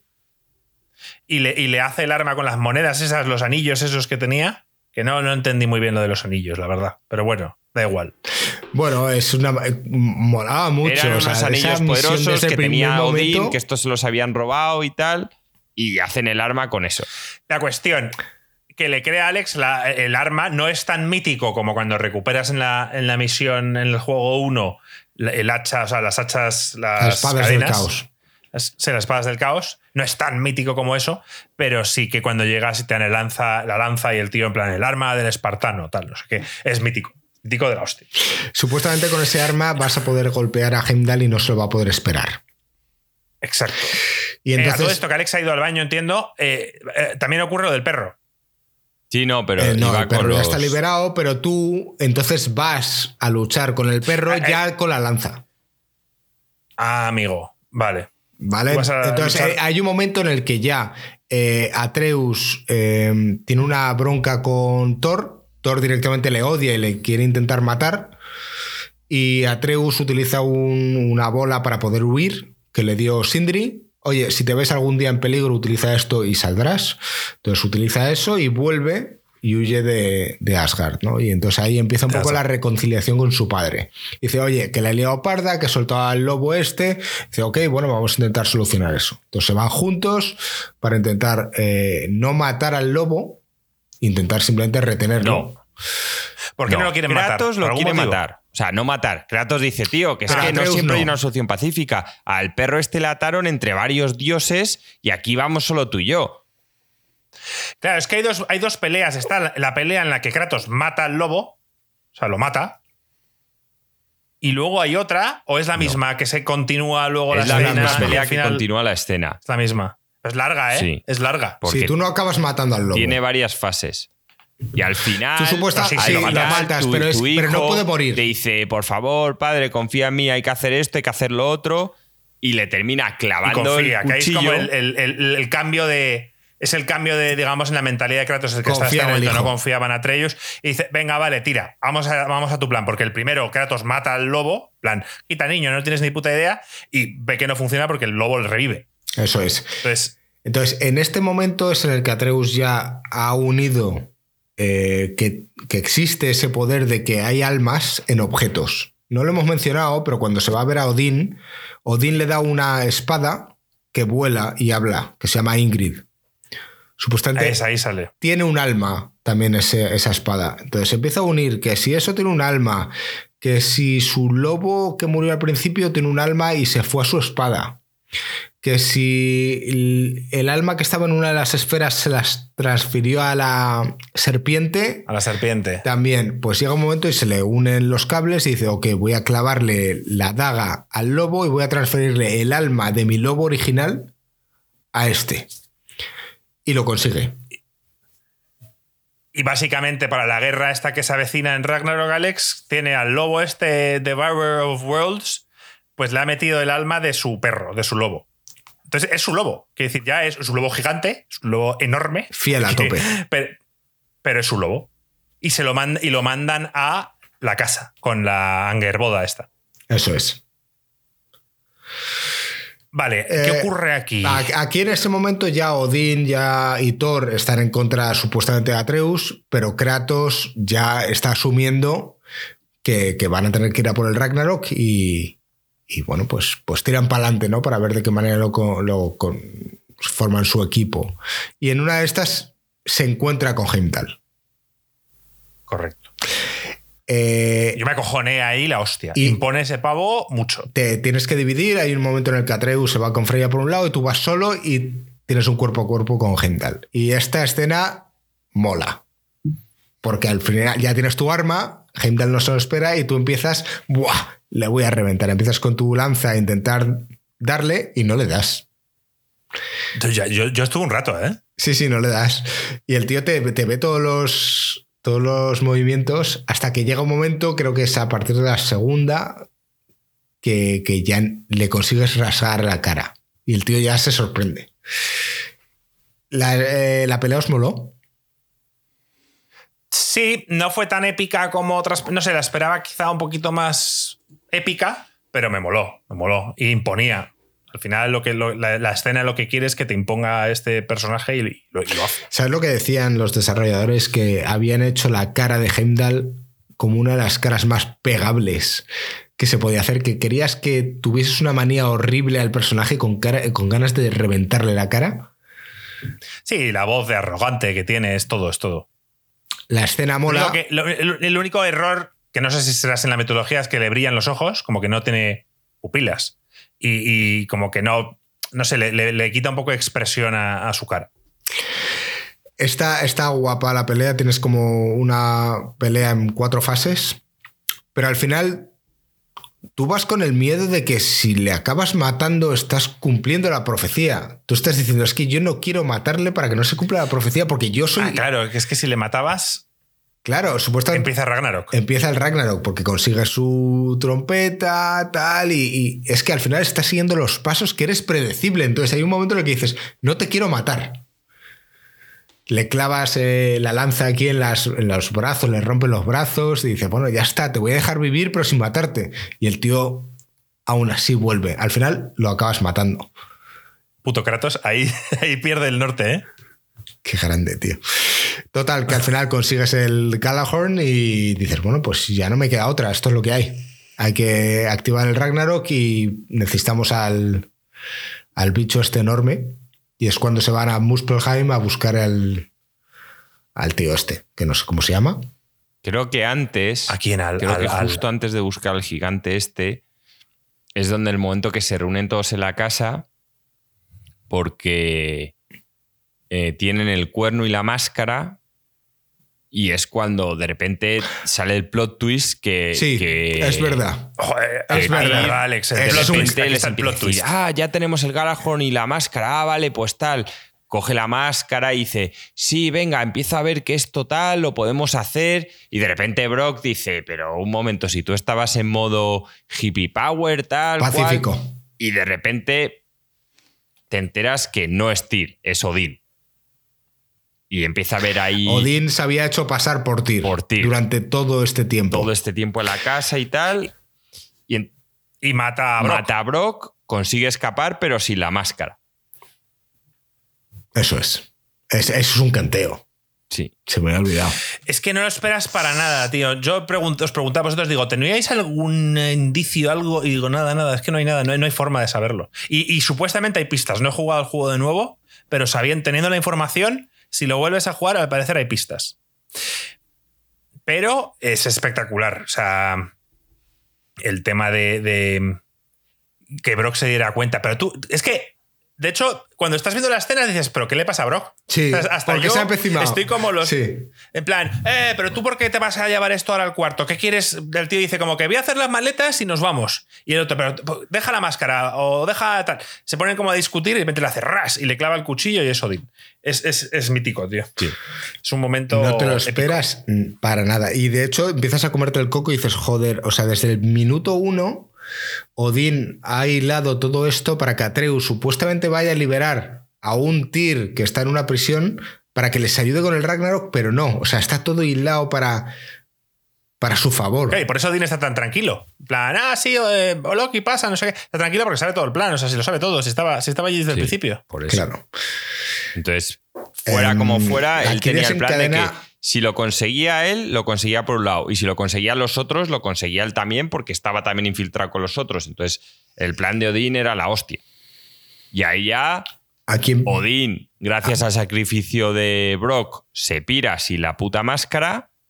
Y es cuando este ya va a por la última pieza final, que es el gigante. Y entonces, eso es, el- Kratos se el le pira y ya dice, mira, ya es lo que hay, hay que ir a saco. El problema del Eh, de gigante, todos modos- que de nuevo esto también lo hilan muy bien con la mitología griega, es que son como dos gigantes de estos, uno de fuego y otra de hielo, que en su día se enamoraron y tal, y, o que era un ser que se separó en dos, no sé muy bien. Bueno, yo creo que eran dos y que si se unen se transforman en el ser este que iba a empezar el Ragnarok. Entonces, pues básicamente eh, va, aparece ahí Kratos, le dice que se tiene que unir y el tío le dice que no. Dice no, porque la otra gigante es mi amada, tal. Dice, pero entonces nunca vas a poder estar con ella. Y dice, ya. Dice, y si amases a alguien lo entenderías. Dice, pero yo tengo aquí su corazón y es suficiente y ella tiene el mío.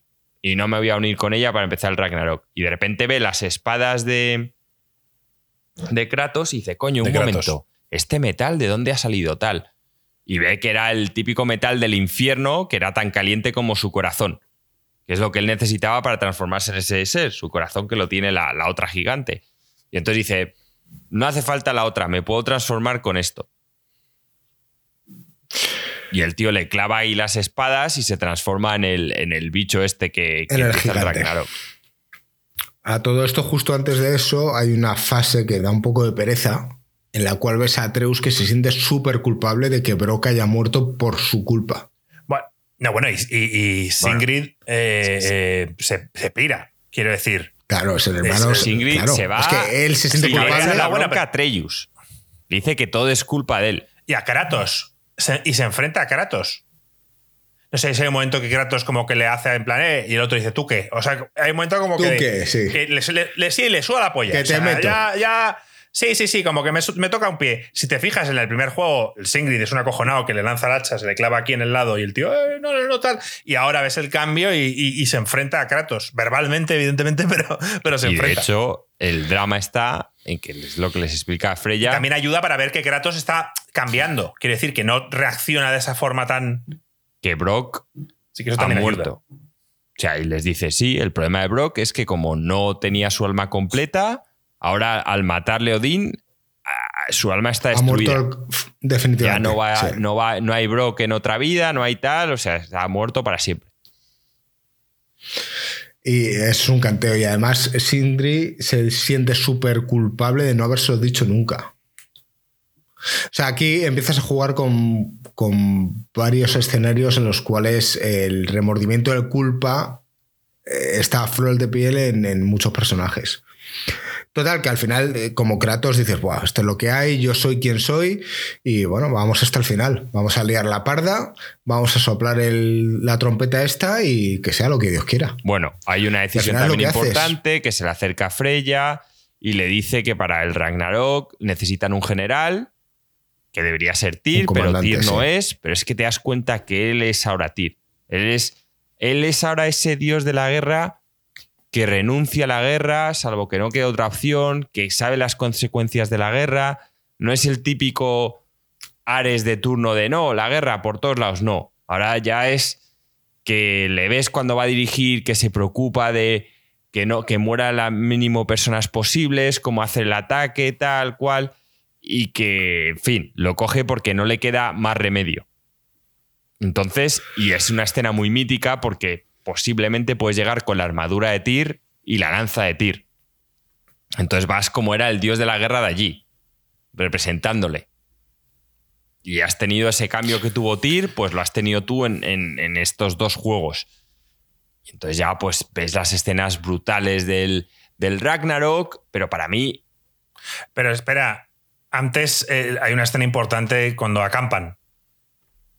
Cuando todos se ponen unas tiendas de campaña y le dicen, general, aquí tiene su tienda, y llega Treus, y en principio él tiene la suya también, y al final decide que quiere dormir con Kratos y se va ahí a. a la- o sea, esa parte de todo creo que es importante. Nunca, no hemos hablado tampoco de que Kratos cada vez que se, de vez en cuando se acuesta y, y tiene los sueños en los que está con, Con su mujer. la novia, con la mujer. Mm. Sí, la cuestión es que desatan el Ragnarok y lo que dice Joaquín, la parte de esa escena de, de- de todos atacando el muro es increíble. O sea, está el, el lobo por ahí, está todos los aliados, están todos los aliados, está la serpiente y, y a la escala de, de todo lo que estás viendo allí es increíble. Y ves. Flipé con el poder de los enanos, tío. Yo, yo no sé si esto es así en tal, pero, pero el poder de los enanos, de, en este caso de Singrid, es un canteo. O sea, como el tío.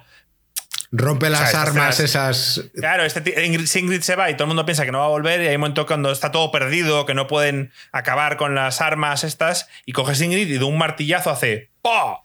Y lo todo a rompe tomar por todo. el culo. Eso es increíble. ¿Cómo es cuando te crees que esos humanos que Odín se había llevado a Asgard para supuestamente protegerlos, se los llevó para protegerse él en el caso del Ragnarok? No se te oye, Marco. Sí, que sí, que ahí justamente es donde, donde ves que Odín realmente los tenía ahí para protegerse. Eso es. Y bueno, pues acabas llegando hasta la base de la casa de Odín y finalmente tienes una pelea Kratos-Thor. em, la supuestamente revancha, digamos. Y acaba con que parece que vas a matar a Thor, pero le perdonas la vida. bueno, a- a- Y eso aquí ya es que a mí es una pelea con más matices. Aquí ya es una pelea donde, Claro, donde yo estoy Thor resumiendo. ya no está tan convencido, porque Thor en los momentos que ha tenido con, con Atreus, Atreus siempre está diciendo, joder, pero ¿cómo dejas que Odín te trate así? Porque Odín siempre le trata como si fueras un normal. En plan, tío, Thor, no, no Sí. trates de entender esto. O sea, que tú solo sabes usar el martillo, no tienes neuronas, tal cual, No- todo el rato. No hemos entrado a detalles sobre la personalidad de cada uno de los personajes. Eh, aquí Thor está tocado. Así como al principio él tenía muy claro qué tal, de repente tantas conversaciones con Atreus diciéndole, joder, pero es que tú eres un tío poderoso, tienes personalidad, ¿por qué está detrás? ¿Por qué estás detrás? Entonces, él en este combate, mientras empieza a luchar con Kratos, intenta justificarse porque tú vas a matar a mi hija y de repente se encuentra con que Kratos dice, no, no. Y dice, ¿cómo que no tal? Dice, mira, mi hijo considera a tu hija una amiga suya y yo me fío de mi hijo. Si mi hijo dice que tu hija es de fiar, tu hija es una amiga para mí, tal cual. Entonces, ves que Thor psicológicamente empieza a estar tocado, tocado, tocado. Y hay en un momento, tío, que, que están ahí de, tú a tú, Kratos y dice, tío, es que, dice, no seas, el, no seas así por ti, o sea, tenemos que ser mejores por nuestros hijos. Y es cuando definitivamente coge, aparece Odín, coño, que le mates, y el tío dice, no quiero, tal. Y, y efectivamente eh, le perdona la vida a Kratos en ese momento, en este combate que para mí está muy marcado por, con el que Kratos ya tiene una mentalidad, ya sabe que es el nuevo dios de la guerra, ya sabe que es un tío capaz de tener compasión, que ha decidido ser el general, mientras que ahí el que no tiene claro quién es y el que le empieza a sembrar las dudas es Thor. Es y al final del combate, el propio Thor decide que quiere ser mejor persona para su mujer y para su hija y que quiere intentar hacer las cosas bien. Y entonces es cuando Odín ya se cabrea y lo mata.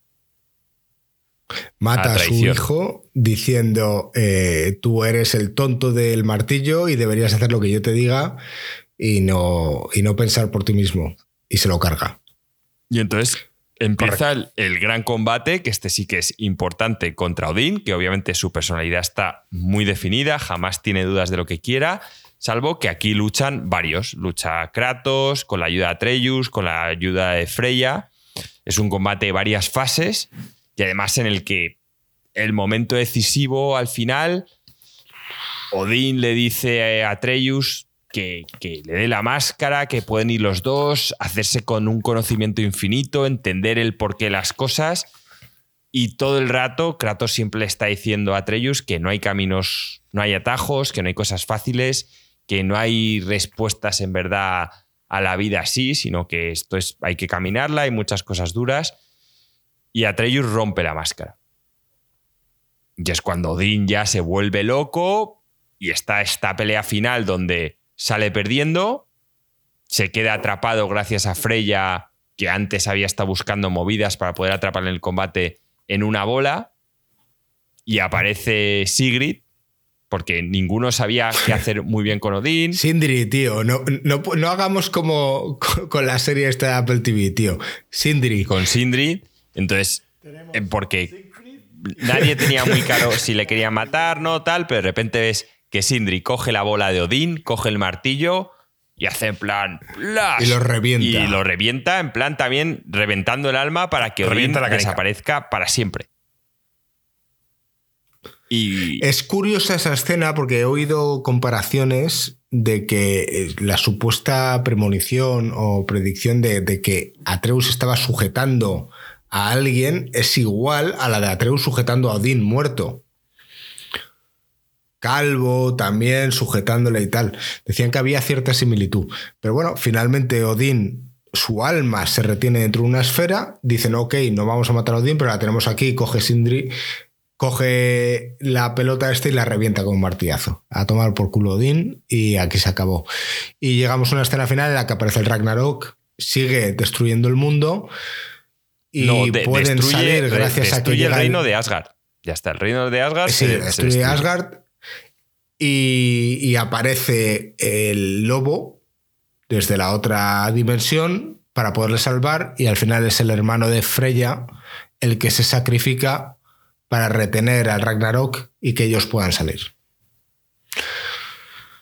Tú sales manejando a Atreus sin saber realmente si, si Kratos consiguió salir de ahí vivo o no Correcto. y estás en una escena final en la cual estás subiendo una cuesta hasta que encuentras a tu padre que realmente está vivo ahí y bueno, te reúnes y final vas a- finalmente vas a ver un último mural juntos.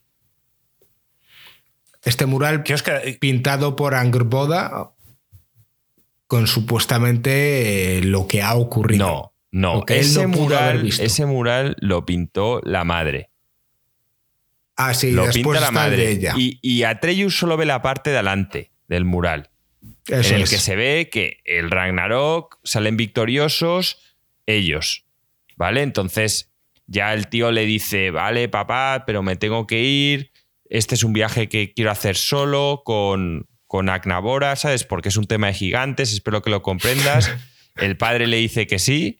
Kratos le dice, venga, te puedes ir. Y en cuando se va, se queda él con Freya. Y, él se da cuenta que el mural ese tenía escondido por detrás otro mural. Y el tío abre el otro mural y en ese mural es donde se ve que él era el protagonista de, de- la historia en el que ves su, su transformación, ¿no? De, Kratos hacia este nuevo dios de la guerra de este mundo. Y, y yo entendí que es venerado. Quiere decir, hay como sale Kratos y como que hay gente debajo que está como venerado y hay una conversación, no sé quién le dice a Kratos que nadie te recordará, Odín, nunca nadie rezará por ti, Odín. Y ahí cambia todo. Es como que no sé si Kratos se siente Él- orgulloso él de su a ser un cambio y dios. de. Es que él, él ya estaba cansado, tal cual. Y básicamente en ese mural lo que vuelve a ver, porque al final, para ser un dios, la gente te tiene que venerar. Y ahí, tío, se ha ganado en este reino nórdico. Él es ahora el dios de la guerra. La gente es el, ha sido el comandante del Ragnarok. Ha sido la persona que ha matado a Odín, que ha liberado a los reinos. Entonces, de- del dictador, tal. Él, él ahora está venerado allí. Y de hecho, el juego termina en el que él coge, sabe que aún quedan cosas por hacer. Y él y Freya dicen: Venga, vamos a terminar de arreglar el mundo. De las cuales hay una misión que es bastante importante, en el que, bueno, básicamente es el entierro de Brock, en el que los enanos se despiden de él y tal, y aparece Sigrid y no, no, no aparece en plan de buenas y hace las paces. No, no. O sea, aparece, se despide de su hermano y, y se vuelve enfadado. Y él. Sí, sí, Sí, pero. Y bueno, pues Kratos tiene unas palabras bastante bonitas hacia Brock, en plan diciendo: Pues tío, yo en mi vida no he tenido muchos amigos, pero miré de este mundo sabiendo que Brock ha sido uno de los mejores. Y tal. Y es. es- De hecho, una de las cosas que no sé si lo hablé con Marco, o medio lo pintamos por aquí, para mí el final del juego es cuando acabas descubriendo esas dos misiones secundarias después de acabar, haber acabado esta parte. Una es el entierro de Brock y otra es la parte en la que vas a una prisión. Creo que estas dos misiones secundarias post juego o endgame forman parte de lo que es la historia real del juego. Y creo que cualquiera que quiera saber la realidad y el final debe llegar hasta ahí. A mí, la, de- ver, la eh. otra, que es de la que os habla Gringo, de la prisión, va a ser una prisión donde te encuentras al verdadero Tyr. Que está, que Claro, está vivo. estaba encerrado allí todo el rato. Me esperaba más de esa misión.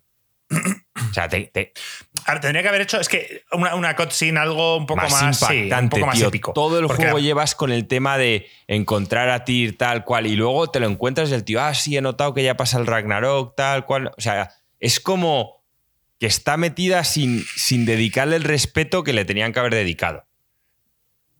Estoy de acuerdo. Necesitaba un punch más grande. Es complicado darle ese punch después del Pues endgame. entonces no lo hagas, tío. Pero si lo vas a hacer en un juego en el que has hecho todo tan bien, sobre todo con lo que es lo que aporta cada personaje, si que es tan central, de- debería haber sido algo mucho más mítico, tío. Está preguntando Puizo y Miguel que, que, que termina el juego, pero no han debido ver esto. O al menos Puizo dice: ¿Eso de Tyr es una misión después de acabar el juego? sí, Puizo, sí. Sí, y Es- básicamente es es. que te lo encuentras al, al verdadero Tyr. y el tío, pues eso, se dedica a fumar hierba y luego le ves ahí en un sitio haciendo yoga, tío, y tú, pero tronco, me estás jodiendo la vida, tío. O sea, algo más mítico. Bueno, pu- Sí, sí, puede sí. ser, pero es complicado después de haberte supuestamente acabado el juego darle. Tío, te- te- tenía más vida el, el tir de Odín. En plan, todo ahí, eh, la vida, todo. No, aparte, que, que tendría que haberle dado otra, otra personalidad. Bueno, Tyr conoce, o sea, Odín conoce a Tyr y, no sé, podrías haber visto, otros matices. Quizá una persona que hubiera estado dispuesta a luchar o lo que fuera. No sé, o sea, una conversación. Una conversación un poco más larga.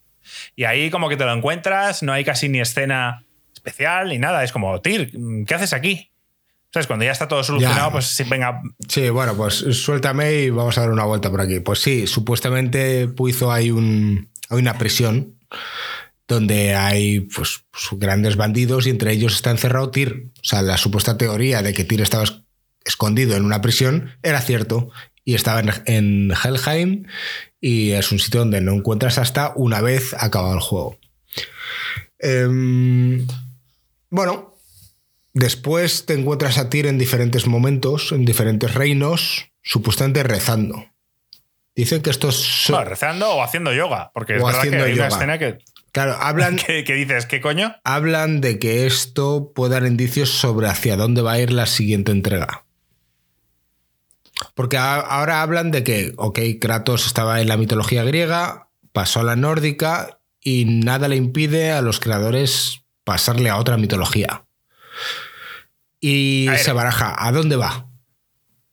Todo el mundo habla de Es que Egipto. es la otra, es que es lo que de Egipto. O, la- o- Es la- o las mitologías o religiones asiáticas. Sí, bueno, no va a pasar.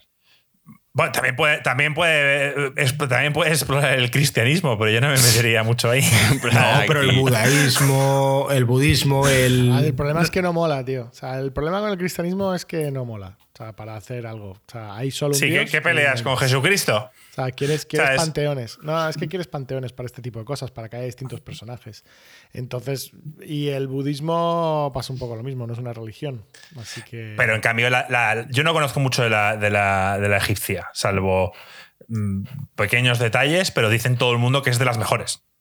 Bueno, la egipcia es súper interesante. ¿Sería prometedor? O sea. Pero el- el- lo que no le encuentro el sentido es al por qué. O sea, Kratos, su. su, Porque, ya está terminado, ha conseguido todo lo que porque en quería. ese último mural ve donde se le va a aclamar como Dios. Y es lo que Yo él más que desea. no pero es que yo no lo veo así. Yo veo que ya le han aclamado. Yo veo que. No es le ha aclamado la nadie. la Sí, Porque ahí ha se le ve a convertido, gente ese dándole- mural, Es una gringo, persona respetada. Ya está hecho, de eso es lo que va. O sea, yo no sé cómo. Creo que ahora mismo ni él, cuando terminó la historia, ni él sabe cómo va a seguir. Pero ese mural es la historia de Kratos contada por su mujer. Kratos todo el rato pensaba que la mujer la había mandado allí a las cenizas por su hijo. Y la mujer, cuando tiene mazos conversaciones, le dice, tío, que la vida, en, estos sueños que se encuentra todo el rato, le va recordando, tío, que la vida no se acaba cuando yo me muera, que yo soy mortal, que luego hay cosas que hacer, que tú eres tal. Le, le vuelve a recordar y a dar ganas de vivir y a ser un dios, y es lo que él es al final. Entonces ya está ahí, ya la gente le, le venera. Claro, yo lo entendí como que ya era venerado. Porque de hecho la cara de Kratos Sí, es como de orgullo. es que le ves, ya tiene, es que vuelve a ser un dios, tío. Y le brilla la cara, lo que dice Joaquín un poco, que le brilla un poco la expresión de decir, hostia, sabes, esto es lo que me siento bien. He hecho algo bueno por los demás. Em, algo también, hay, hay muchas misiones secundarias, como están diciendo en el chat, chulas, muy buenas. Eh, hay una escena, o sea, una, una zona del mapa entera con mazo de sidequests que a mí me moló mucho. Y, y- y hay bastante lore, como te enteras, por ejemplo, que, que la mujer de, de Kratos en un momento peleó con Thor y le dejó mal herido. ¿Tú eso te Sí, enteraste, eso Joaquín? es en la zona de los dragones. Bueno, no se Sí. sabe al 100% que fuera ella. Se cree. Sí, sí, sí, sí, sí. No, no, no. Yo, yo hice todas y, y- estaba confirmado. Hay un momento que dice Mimir, era tu mujer la No, que estuvo allí y dicen, tal. Dicen, joder, era, o sea, era otra gigante muy parecida. O sea, sí, te dan a entender ella, que sí, Joaquín, pero hay claro. algún momento que Kratos dice, es que pudo ser otra. No, no, no, es ella, es ella. Dejan claro que la mujer peleó con Thor y que. Y que, y que bueno, y que es, y que es una, una buena guerrera. Pero vamos, que está lleno de sidequests chulos. Y, a ver, lo, lo lógico para el siguiente juego es que se vayan a Atreus. Se vayan al camino de Atreus. Yo creo que eso va a ser más un dónde- DLC, ¿eh? No, no, no, eso van a sacar un juego seguro. De Atreus, ya ves, mucho más orientado a, a su combate y seguro que es bueno y tal. Y yo no sé si la única forma que tienen de atraer de nuevo a Kratos es eh, que algo pase en ese viaje. De que Atreus vaya a descubrir quién es, tal cual, y que en ese viaje ocurra algo y que la sorpresa a mitad del tercer juego sea que aparece Kratos. Es un poco al revés. También te das cuenta que no, que Kratos aparece y ahora es personaje jugable. Yo lo veo un poco así. Eh, eh, Kratos no tiene ningún motivo para irse de allí. O sea, es feliz. eh, su hijo, bueno, pues su hijo se ha marchado y puede sentirse triste, pero su hijo ya es un hombre y, y- y él no tiene ningún Y motivo Atreus para. sí que lo tiene. O sea, yo no veo juego con Atreus Kratos. tiene que devolver la vida a los gigantes y tal y cual, y al final la mitología egipcia está muy ligada a lo del tema de la muerte y no sé qué. Pu- Puede que lo tiren por ahí, que se me ocurra. ¿Qué os pareció la escena en la que empiezas a conocer un poco más de Thor, le ves borracho? Porque aquí hablamos de la relación paternal, ¿no? De Kratos con Atreus, pero también ves la relación paternal de Odín con Thor y de Thor con Thrud. Y es totalmente diferente. O sea, la- las tres escenas paternales son totalmente diferentes. Thor es un hombre atormentado. Claro, o sea, Thor es quien es con su hija en base a cómo Odín ha sido con él. Y al final Odín le ha tratado como el tonto del martillo, el otro está refugiado en el alcohol y en que no es capaz de hacer nada y al final su hija lo ve así, ve el reflejo de su padre.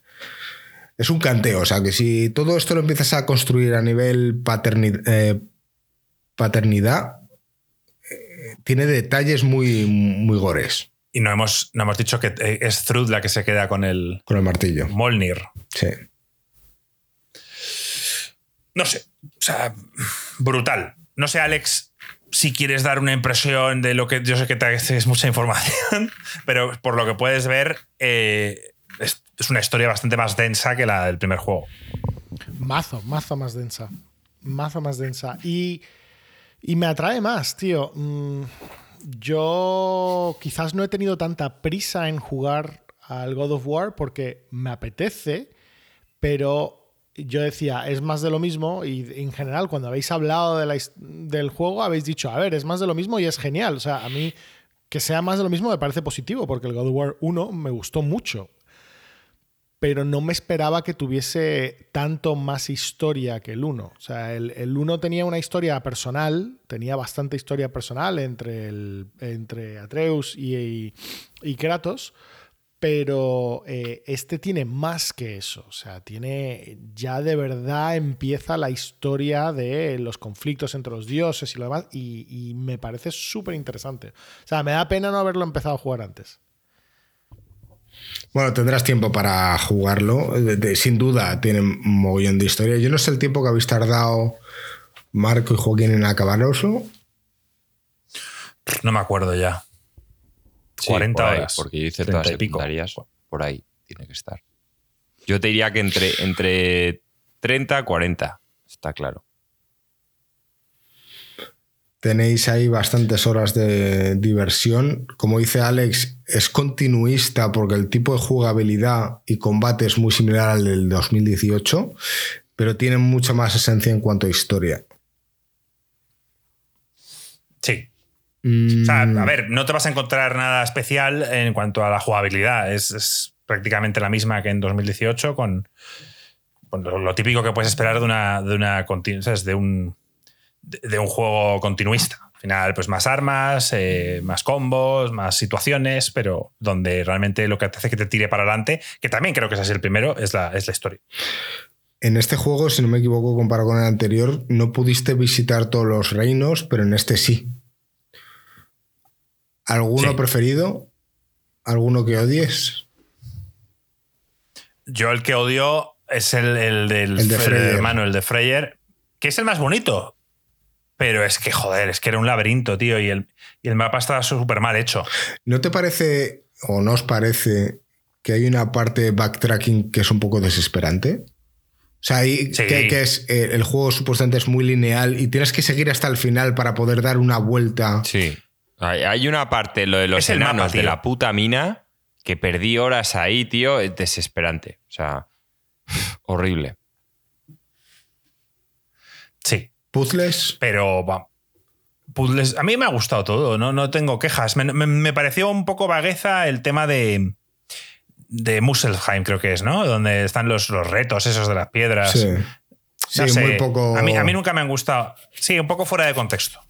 Ah, aquí los, trials, no sé qué, no sé. No, pero eh, a nivel de puzzles, que te añade lo de congelar el agua, eh, las flechas verdes y las otras con lo de transmitir el ah, estado. Ah, ah. ¿No, os desesperó en algún momento? Mm, no, sí, no, no, nunca llegué a entenderlo bien del todo.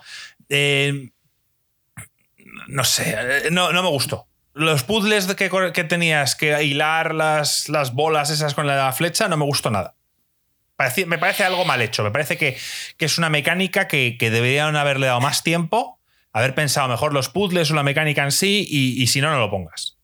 Porque muchas veces no te quedaba claro cómo hacerlo y, tampoco te explicaba muy bien que si disparas una flecha y luego otra en el mismo punto, como que la bola se hace más grande. Y, y, muchas veces compensaba hacer dos bolas grandes que cuatro pequeñas. Y muchas veces me empepinaba en tengo que hacer un caminillo de bolas, que creo que el máximo eran cinco o seis, para poder llegar del punto A al punto B y hay veces que no llegabas. No sé, no, no me termina de convencer esa mecánica. Y tampoco me termina de convencer em, en el combate. No, nunca me quedó del todo claro qué hacían las flechas. No sé, Joaquín. No, yo no lo sé. Yo creo que lo entendí en la parte del final. Las flechas rosas eh, ayudaban a que se ganase el agro tu companion. Y las otras no Nunca sé. usaba la Las- habilidad esa que mantienes pulsar el botón del cuadrado y que supuestamente hacía como un ataque. Tal. Yo, yo pasé de eso. Yo iba subiendo las habilidades de los personajes secundarios sin mirarlas, prácticamente. Eso es un fallo. Cuando tú no te estás. Sí, ¿sabes? Cuando no quieres prestar atención suficiente a, a lo- a los companions es porque no está bien implementado. creo que el yo, ¿eh? fallo está hecho por la mm, interfaz usuario. Para mí es eh, la mayor pega de este juego. No sé si estáis de acuerdo conmigo, me pareció súper incómodo el desarrollo de las habilidades, el desarrollo de las armas y el saber qué elegir no está y cómo elegirlo. Al Era parecía- un lío al principio. Y al final también. Este, los menús no están bien Hay hechos. mucho equipo. Eh, lo que iba a decir, Miguel, eso es ayuda bastante difícil. Por supuesto, veo que las mecánicas estas de las flechas rosas y verdes son para, para difícil. Para jugar en difícil o para jugar en el modo más difícil de todos. En, en normal no las necesitas, prácticamente. Para, cierto, para romper cierto estado y poco más. Esto es como la alquimia en The Witcher, que en el juego no, casi no la necesitas en normal, pero si juegas en hardcore, pues sí. No sé, yo no noté vamos, la eh, diferencia en difícil de buscándole esos peros al juego sigue siendo un full pedal y, y- y- Sí. y, bueno, pues deseando de ver qué es lo siguiente que nos sacan. No sé si será un juego de Atreus, no sé si irán, no sé, veremos. No sé, ya que estamos, os, mm, habéis hecho más o menos vuestras apuestas de que va a ser un juego de Atreus y que a lo mejor entrará Kratos como, como un secundario. Habrá que ver. En el caso de que esto pase, pasará dentro de cuatro años fácil. Sí.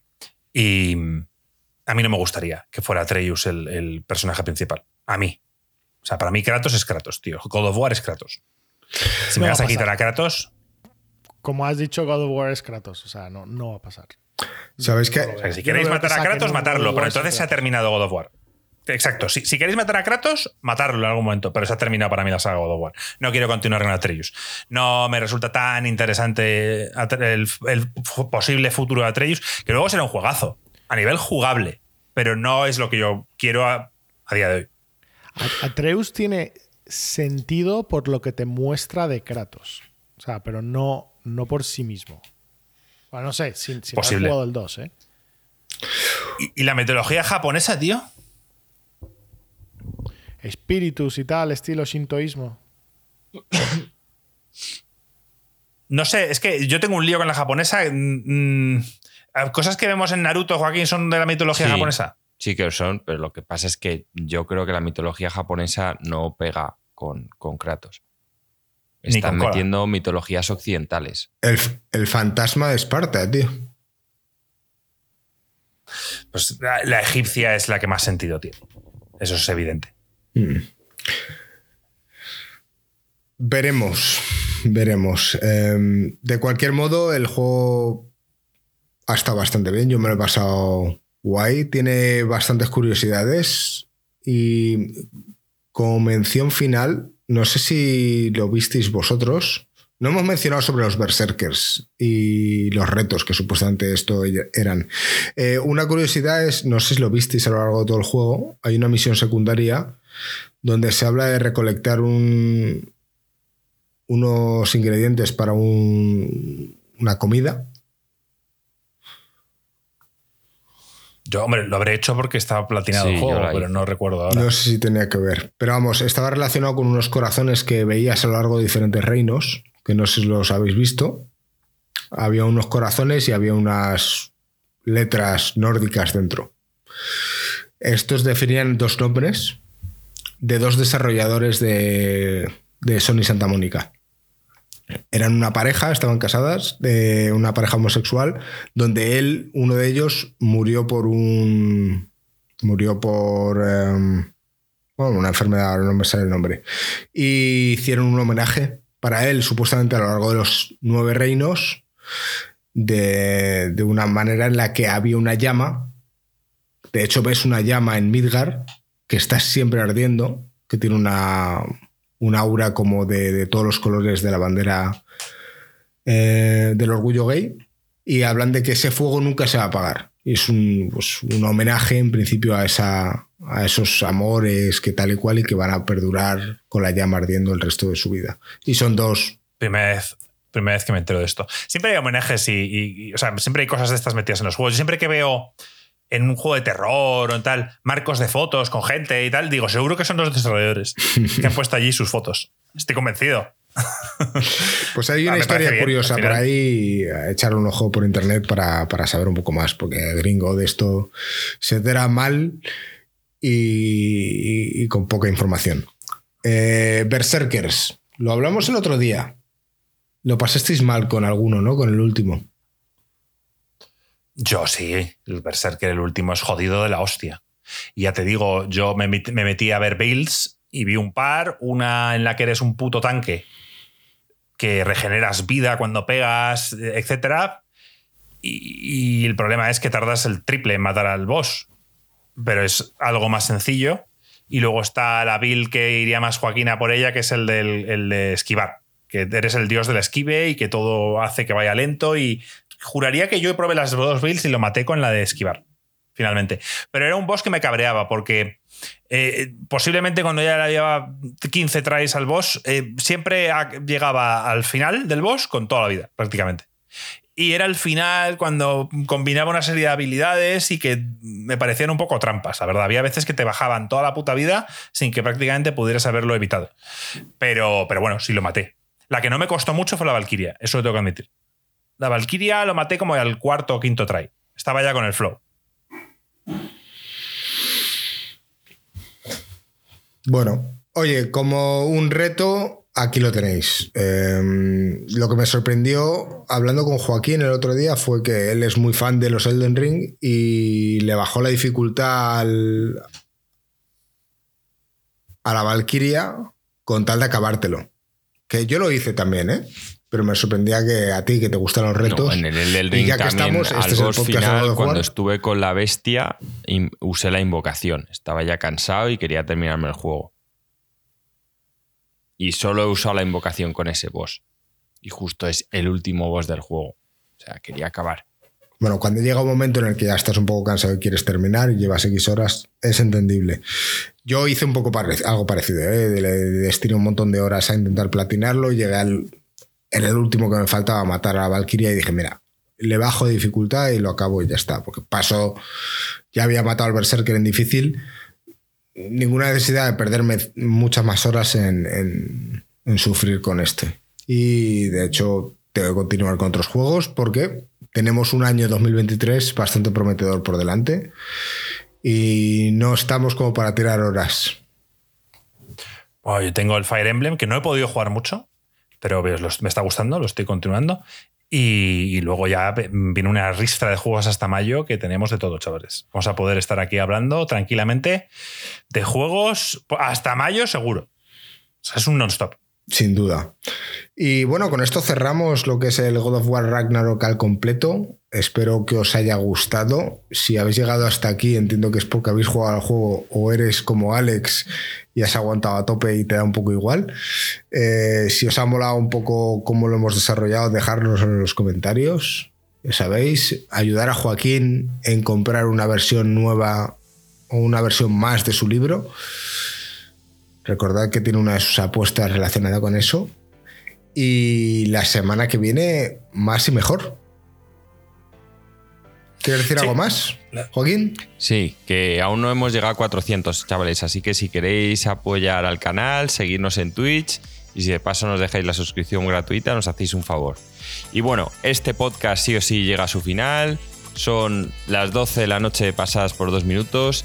Hemos dado una vez más más vueltas que los fosquitos. El God of War Ragnarok está a fondo en un podcast anterior y ahora la historia destripada la hemos disfrutado como uno de los grandes y es un full pedal en toda regla. ¡Vamos!